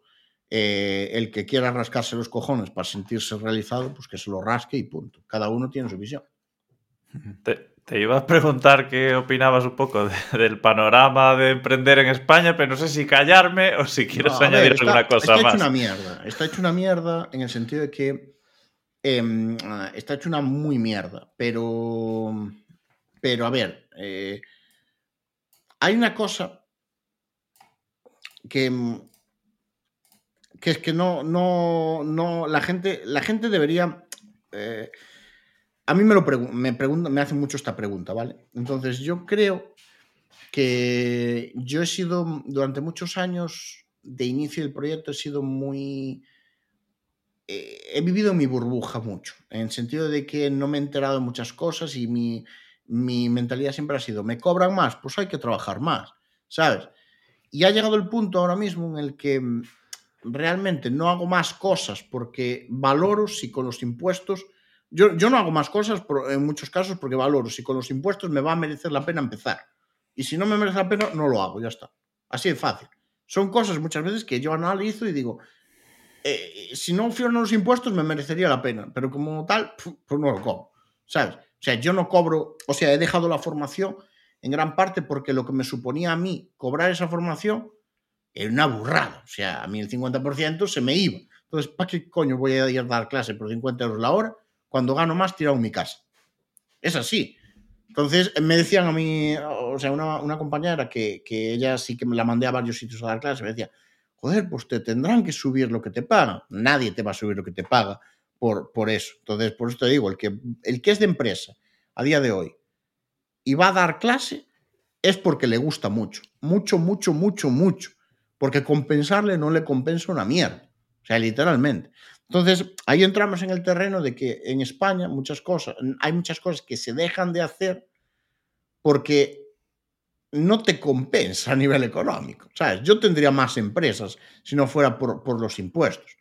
Pero es que el esfuerzo que yo a nivel personal, no a nivel económico, a nivel personal de trabajo mío, voy a tener que hacer, no me compensa eh, eh, lo que voy a ganar. ¿Sabes? Eh, entonces tú pones en balanza en un lado lo que vas a ganar. Y en otro lado, lo que te va a ser a nivel eh, de, que, o sea, para ti personalmente, que te guste y tal, lo pones en una balanza, y igual está igualado, pero en el momento que aquí añades los impuestos, hace paf y a tomar por el culo, y dice, no lo hago, ya está. Entonces yo creo que en España se está cortando mucho emprendimiento por estas historias, ¿vale? O sea, tampoco creo que sea el peor sitio del mundo para emprender, ¿eh? O sea, esto no es África, ¿vale? O sea, pero volvemos a lo mismo. Tiene carencias muy gordas. Y la gente, en muchos sentidos, tiene carencias. O sea, te pongo un ejemplo. Eh, Lugo y Andorra, ¿vale? Lugo y Andorra, Andorra tiene 60.000 habitantes, Lugo tiene 90.000. Hace poco estaba en Andorra en un congreso. Congreso en Andorra. Se convoca a la gente. Aparecen 300 personas.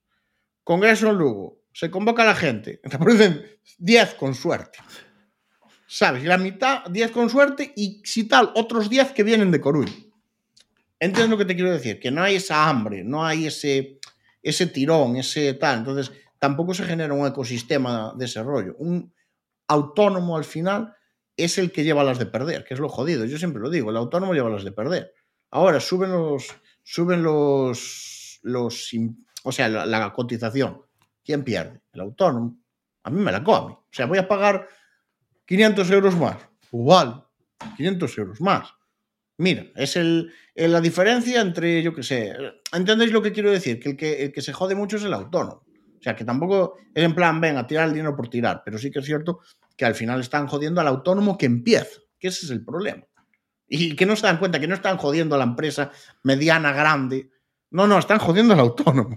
Y, y es que pero es que esta es la ventaja de que nos lleva un país, un, gobierno de que nunca haya montado una empresa en su puta vida, que nunca haya sido emprendedor, que se han dedicado a, a, a la política desde que salieron de su caparazón de casa de papá y mamá. Entonces viene un poco por ahí, ¿sabes? Que tampoco hay que llevar las cosas a, a llevar el país como una, como una, empresa, pero sí que es cierto que tener, no os, no os voy a decir empatía, pero hay muchísimos otros sitios de los que rascar sin ir a los autónomos, literalmente pero muchísimo. Bueno, yo eh, elaboraría una lista de 50 y me faltaría espacio. Ya ves. Y hablando de pasta, no sé si has tenido alguna vez problemas de dinero. A ver, es que una persona que empieza con, a trabajar con 16 años y nunca para de trabajar hasta el día de hoy, que pues mira, cumplo en verano de, de este año cumplo 15 años, no, no, no, el año que viene cumplo 15 años trabajados. En verano del año que viene, creo. Este año o el año que viene. Eh, claro, estás con tus padres. Joder, yo cobraba más que mi madre cuando trabajaba por, por cuenta ajena. Entonces, sales de ahí, tres años ahí, te haces autónomo, pero ya tienes tus nichos a punto de arrancar tus proyectos eh, sigues ganando pasta. Sí que es cierto que, bueno, al principio menos, después aumenta, tal, y después ajustas lo ahorrado. O sea, pero yo, yo soy un tío que, que bueno, eh, hubo épocas de mi vida donde he gastado mucho, pero ahora mismo, o sea, ahora mismo y cuando empecé era muy ahorrador.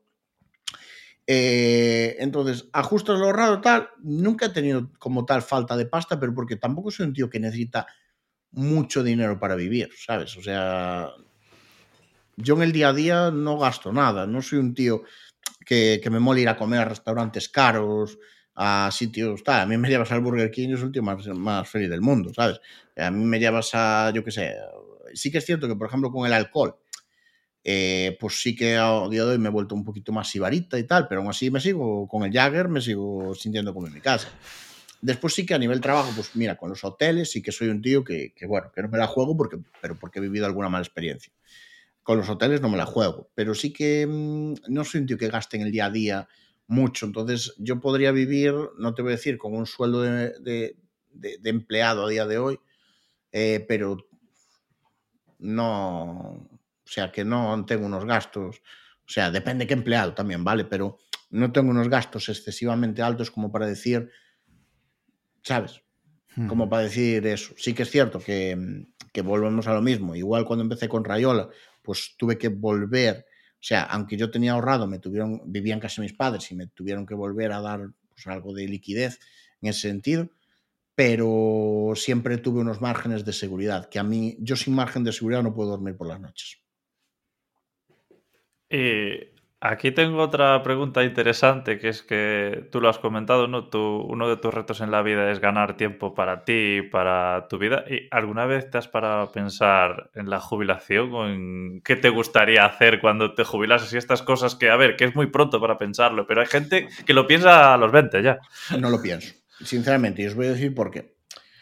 Eh, a mí el tema de, de mi padre eh, siempre, y es un tema que no tengo en mi, día a día, en mi día a día, ¿vale? O sea, tiene, él tiene gente que lo cuida, está mi madre y después hay tres personas más en tres franjas horarias, pero sí que me llamó mucha atención. Mi padre se acaba de jubilar hacía tres meses, cuatro meses. Mm, sí que es cierto que fue culpa de él no cuidarse y todo lo que tú quieras, pero, pero nunca sabes lo que va a pasar mañana. Yo no sé si voy a salir a la puta calle y me va a pasar un tráiler por encima. Entonces, hay que conseguir un equilibrio entre estar cubierto y estar cubierto y, no, y, vivir un poco la vida. O sea, yo tampoco entiendo esas, esas mentalidades de todo lo que, que ahora ya hay menos, ¿vale? Pero todo lo que gano eh, lo, lo, guardo, ¿sabes? Todo lo guardo, lo guardo. Vamos a dejar ya de lado la inflación y todo lo que tú quieras. Lo guardo, lo guardo, vale, vale. Y no vives. Joder, yo he conocido gente ya mayor, gente que evidentemente ya se ha muerto, que se dedicaban a guardar, guardar, guardar, guardar, ahorrar, guardar, guardar, ahorrar en comer incluso para guardar, para guardar. ¿Para quién? para tus hijos. Joder, conozco a alguno que hasta se los llevó a Hacienda, hostia. ¿Sabes? Porque, porque no tenían descendencia. Entonces, al final, yo soy no pienso en la jubilación a día de hoy. No pienso porque tengo problemas más gordos, más próximos.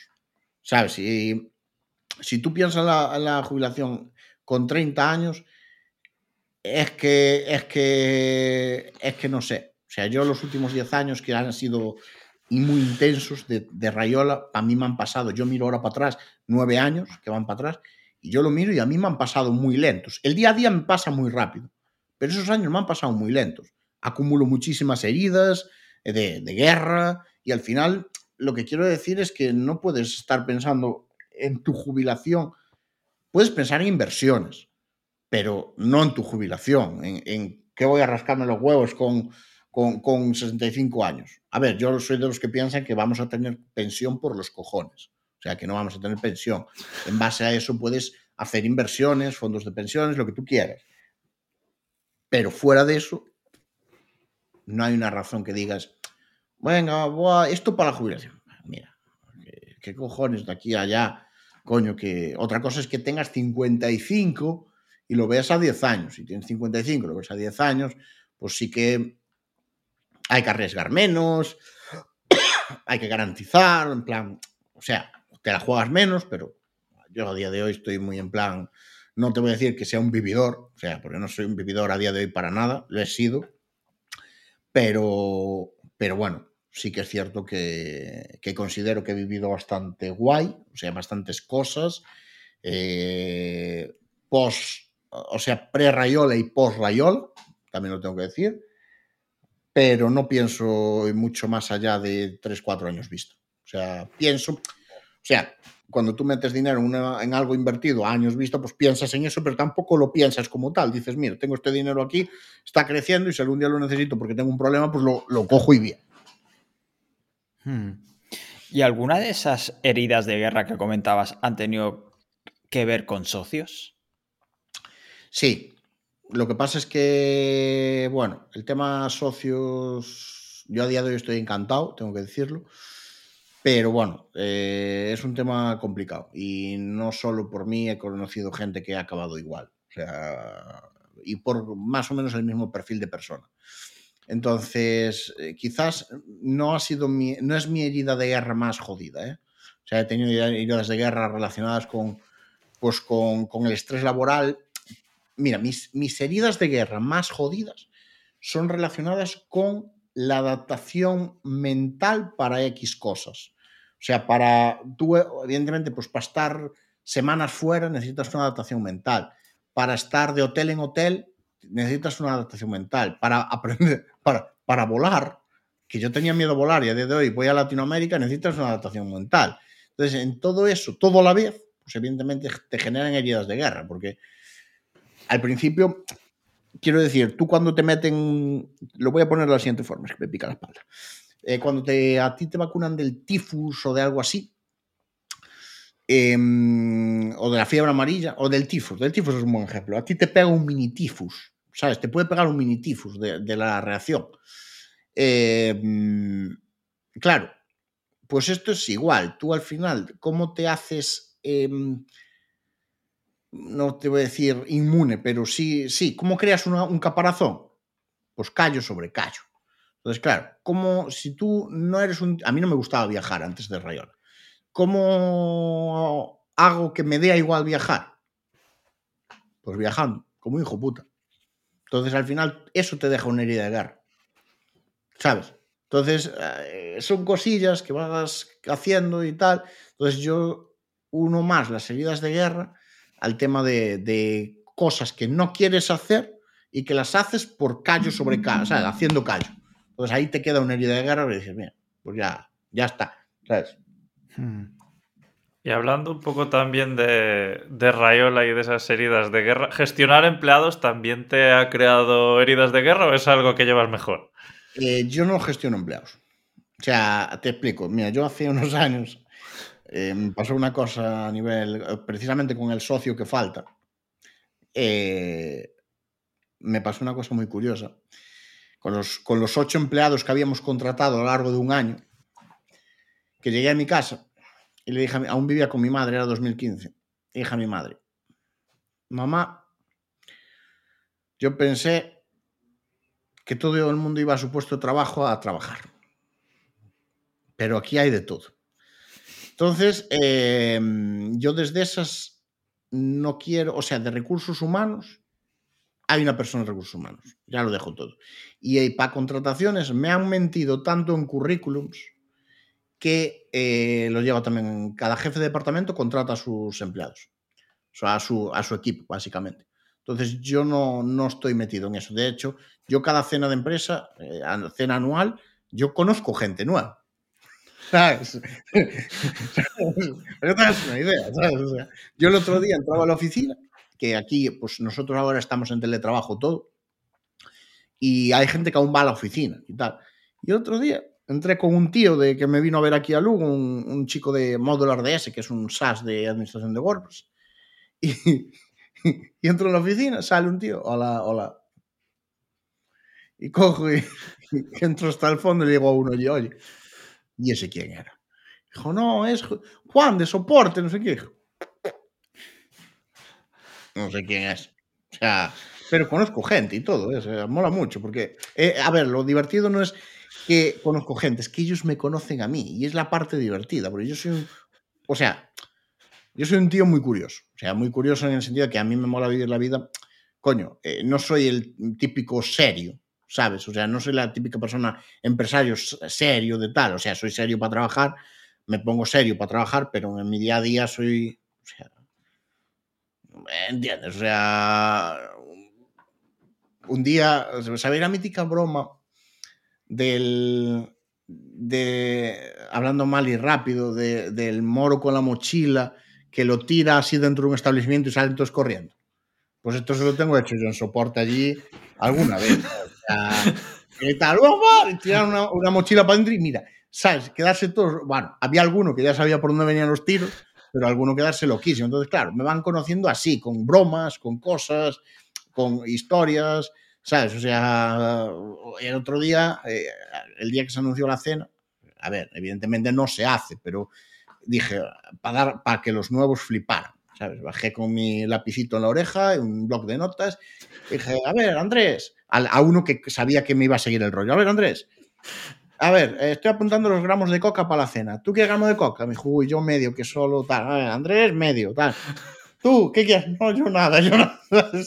Porque a mí me molan las bromas de ser, o sea, bromas de, de parecer serio y que la peña, eh, ¿sabes? Flipa. Claro, después ven que es broma y dicen, joder, y este, y este es mi jefe de arriba de todo, ¿sabes? O sea, uno de mis jefes de arriba de todo. Entonces la gente flipa. Yo soy de ese rollo. O sea, no, no soy una persona, soy uno más. O sea, realmente. O sea, no soy una persona que marque esas distancias, que marque eso. A ver, Yo en los eventos soy el que, al comercial que venga conmigo, soy el que lo emborracha.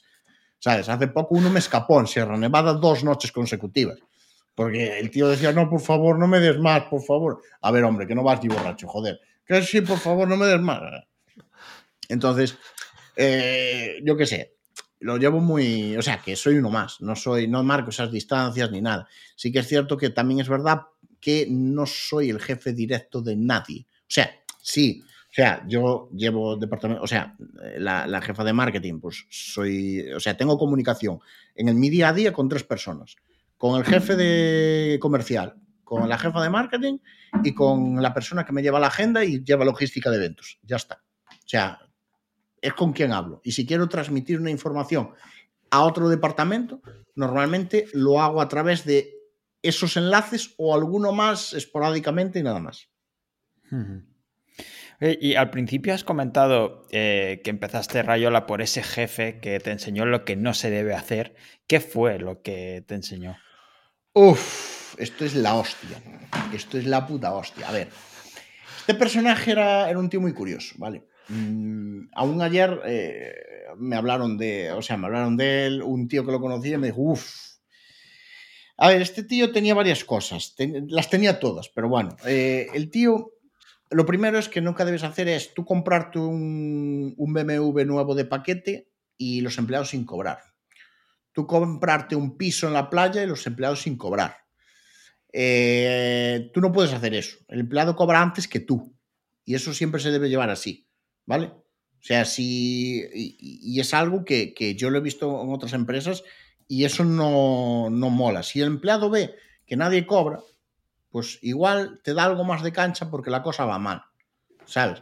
Pero el empleado tiene que, cobrar antes que tú y si no queda, quien arriesgas, quien teóricamente cobras más porque arriesgas, eres tú como empresario, no, no el empleado. El empleado no puede arriesgar nada, tiene que cobrar a final de mes. Sí que es cierto que después está toda la mierda, todo el tema de que les pagan, bueno, los fondos de compensación y toda la historia, pero el empleado tiene que cobrar. Punto uno. Punto dos. Yo en la vida he visto no he visto a nadie eh, sobornar tantos inspectores de la Fundación Tripartita de tantas formas diferentes. Pero no solo la Fundación Tripartita. Prevención de riesgos, o sea, he, visto subvención, he visto mm, eh, sobornar hasta el de Hacienda.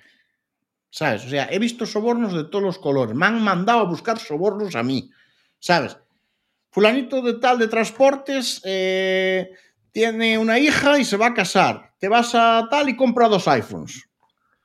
¿Sabes? O sea, de esto he visto de todo. O sea, de todo. O sea, claro, en ese momento yo era, tenía 20 años, no era, no era consciente, 19 incluso, 18, no era consciente. Pero ahora lo veo y digo, pero, ¿sabes? ¿Qué coño me estás contando? ¿Sabes? O sea, unas historias brutales y, y, cosas, joder, yo me acuerdo una vez que era una empresa de formación, ¿vale? Yo me acuerdo una vez, joder, yo daba la vida allí y yo estudiaba por las mañanas y por las tardes trabajaba.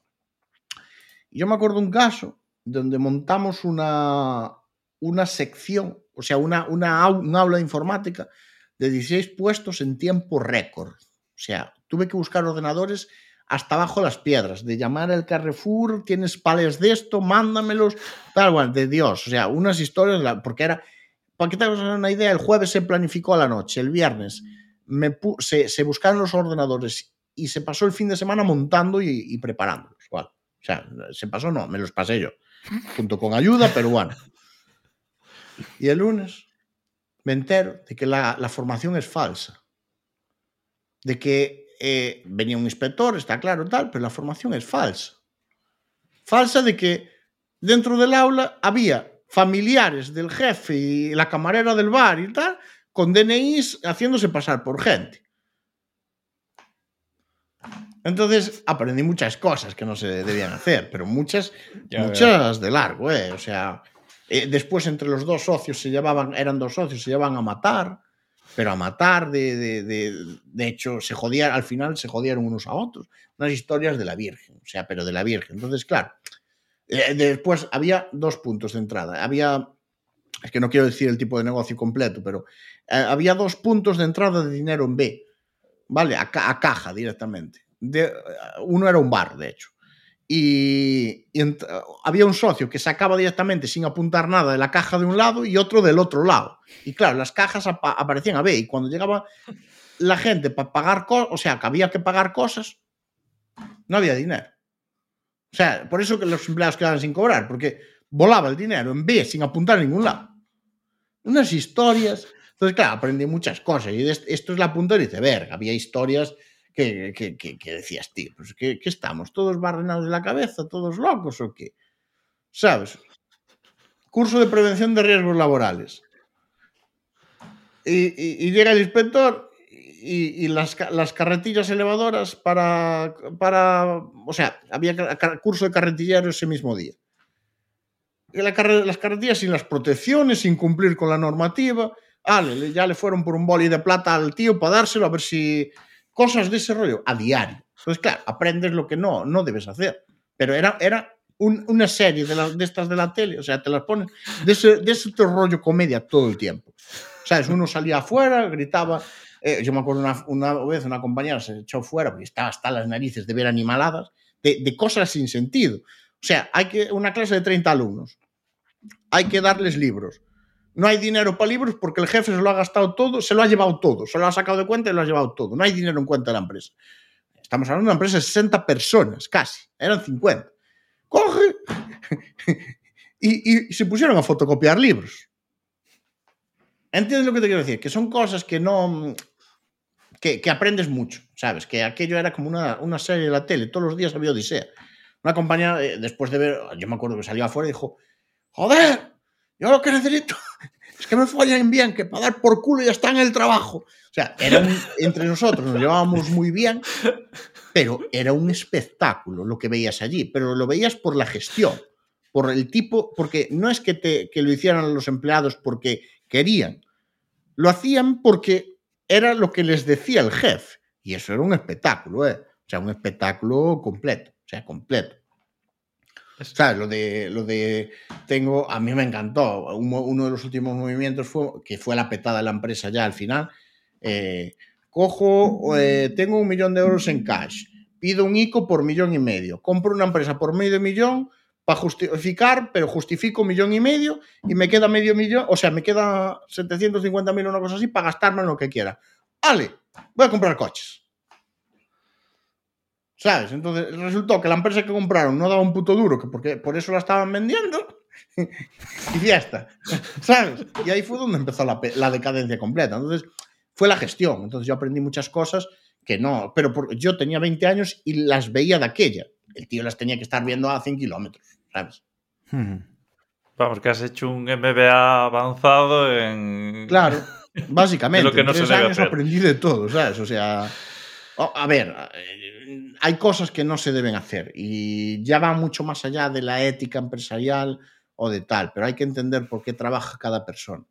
Un empleado puedes darle una base de dinero y después unas condiciones favorables, pero tienes que darle la base de dinero porque trabaja por dinero, no por amor al arte tú como emprendedor, pues hay veces que trabajas por dinero y hay veces que trabajas por amor al arte, ¿sabes? Pero eso son dos cosas muy diferentes. Entonces, tú si le tuvieras que dar un consejo a alguien que empiece a emprender y lo acotásemos solo a dos cosas, ¿qué le dirías que hiciera y qué le dirías que no?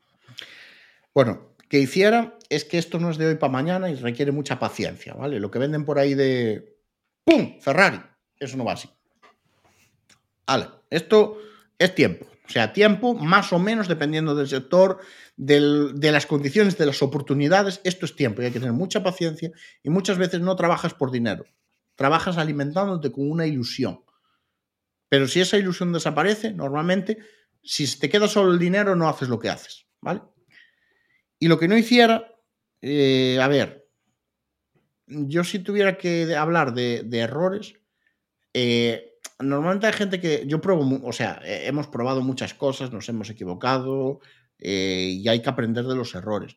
Entonces, yo lo que haría sería no tomarme a pecho las caídas, o sea, los, los, ya no tanto como caídas, no quiero llamarles caídas, pero sí que si te metes por el camino incorrecto, aprender a, mm, a, a, ver el error y no seguir para adelante, buscando una salida, ¿vale?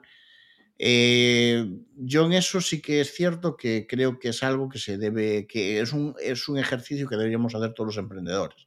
Salir hacia adelante no suele salir bien, porque puedes acabar, eh, el camino puede girar y tú no te das cuenta y acabar en Madrid en lugar de en Coruña. Pero, mm, pero creo que es el problema más gordo de un emprendedor. Al final el emprendedor tiene que probar cosas, porque si haces lo mismo que los demás, pues evidentemente no te diferencias y eso, bueno, puede traer sus consecuencias.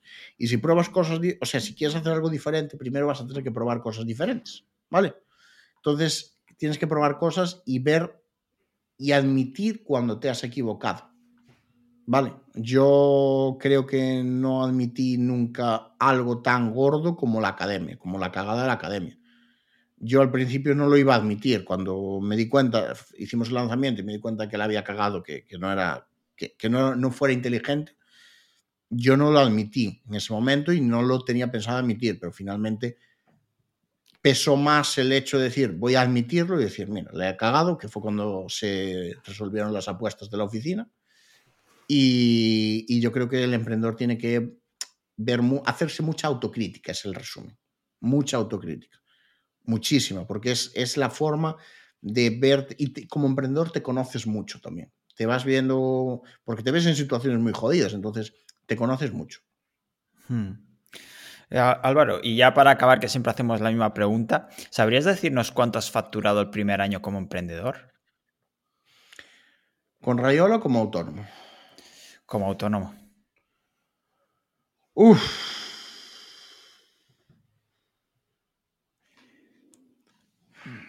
Yo creo que el primer año no llegué a 10.000 pavos. Como emprendedor, como autónomo, creo que no, que no llegué a, primer, a 10.000 pavos. Hmm. Pienso, es que no me acuerdo ya, pero pienso porque sí que fue, o sea, como yo me alimentaba mucho de ilusiones de futuro, de aprender, porque en ese momento no tenía ni puta idea, o sea, estaba formándome como, aprendía cosas todos los días y tal, y yo creo que no llegué a 10.000 pavos. El segundo año sí que me moví algo más, pero, pero bueno, tampoco como emprendedor, como autónomo, tampoco me moví mucho, mucho, mucho, en el sentido de que ¿cómo lo explico? Intentaba probar muchas cosas y no todas salían bien y perdías tiempo, que es el tema. Al probar muchas cosas pierdes tiempo. Hmm. Entonces, yo creo que, a ver, hay gente que eso lo vería como un éxito. Para mí en ese momento era un éxito porque me daba la posibilidad de no tener un jefe hablando mal y rápido. O sea, de no tener un jefe y de poder salir los fines de semana, porque nadie me impedía salir el jueves universitario. que, que en un trabajo normal no puedes salir el jueves porque si no, el viernes estás jodido. Hmm. Pues la verdad es que creo que en la entrevista has dicho un montón de cosas que no se suelen decir, como tú bien dices, pero antes de acabar sí que me gustaría que dijeses si la gente quiere encontrar a Álvaro Fontela un poco por donde te puede... En todos los eventos. Sí, en los Además eventos. de los eventos. Allí, me ven fijo. Em, no, a ver, yo sobre todo lo que estoy contestando ahora mismo es LinkedIn. Eh, Instagram lo tengo un poco abandonado y tal. Correo me lo gestionan porque eh, lo que llega ahí es una bomba y muchas veces me enfado sin necesidad. Entonces, eh, a ver, sé que les pasa a más gente, pero yo soy muy sentido, ¿vale? Soy una persona muy sentida. Y a mí que me intenten tratar por tonto, pues que me intenten meter el palo, pues me da, tengo una necesidad imperiosa de contestarles. Y claro, no viene al cuento contestarles. Y que es lo que dije antes de cuando intentan vender un servicio intentándote tirar por tierra todo tu trabajo, pues a mí ahí me da, pero tú que dices, tonto pues, ¿sabes? O sea, pero claro, no les puedes contestar eso así, hombre, a ver, que yo en la calle no me corto, ¿eh? Pero en escrito no, porque te lo pueden publicar los periódicos, como quien dice, ¿sabes? Pero, mm, pero sobre todo LinkedIn. LinkedIn es lo que más contesto. Lo llevo en el móvil siempre y tal, y es lo que más suelo, suelo contestar. O sea, después otras redes sociales, las tengo, Facebook, pero Facebook, mira, el chat de Facebook igual llevo seis meses sin mirarlo. O sea, no, ni lo miro. Entonces, por LinkedIn, cualquier cosa que me escriban y, solucionado. Perfecto, pues dejaremos tu contacto y toda la información y las notas en nuestra página web, podcastnegrodelemprendedor.com. Y ya sabes que si quieres comentarnos cualquier cosa, incluso patrocinarnos, que estamos abiertos, si, si, hosting, si a algún hosting le interesa, puedes escribirnos a contacto arroba podcastnegrodelemprendedor.com o dejarnos un comentario directamente, tanto en la web como en cualquiera de las plataformas que estamos en YouTube, Spotify, Apple Podcasts y en todas las eh, de podcast de restantes. Y nada, para terminar, de verdad que muchísimas gracias Álvaro por venir, por abrirte, por responder a todo lo que te hemos preguntado y nos despedimos hasta el próximo episodio. Muchas gracias Álvaro. Nada, vosotros. Un saludo, hasta el jueves. Hasta luego.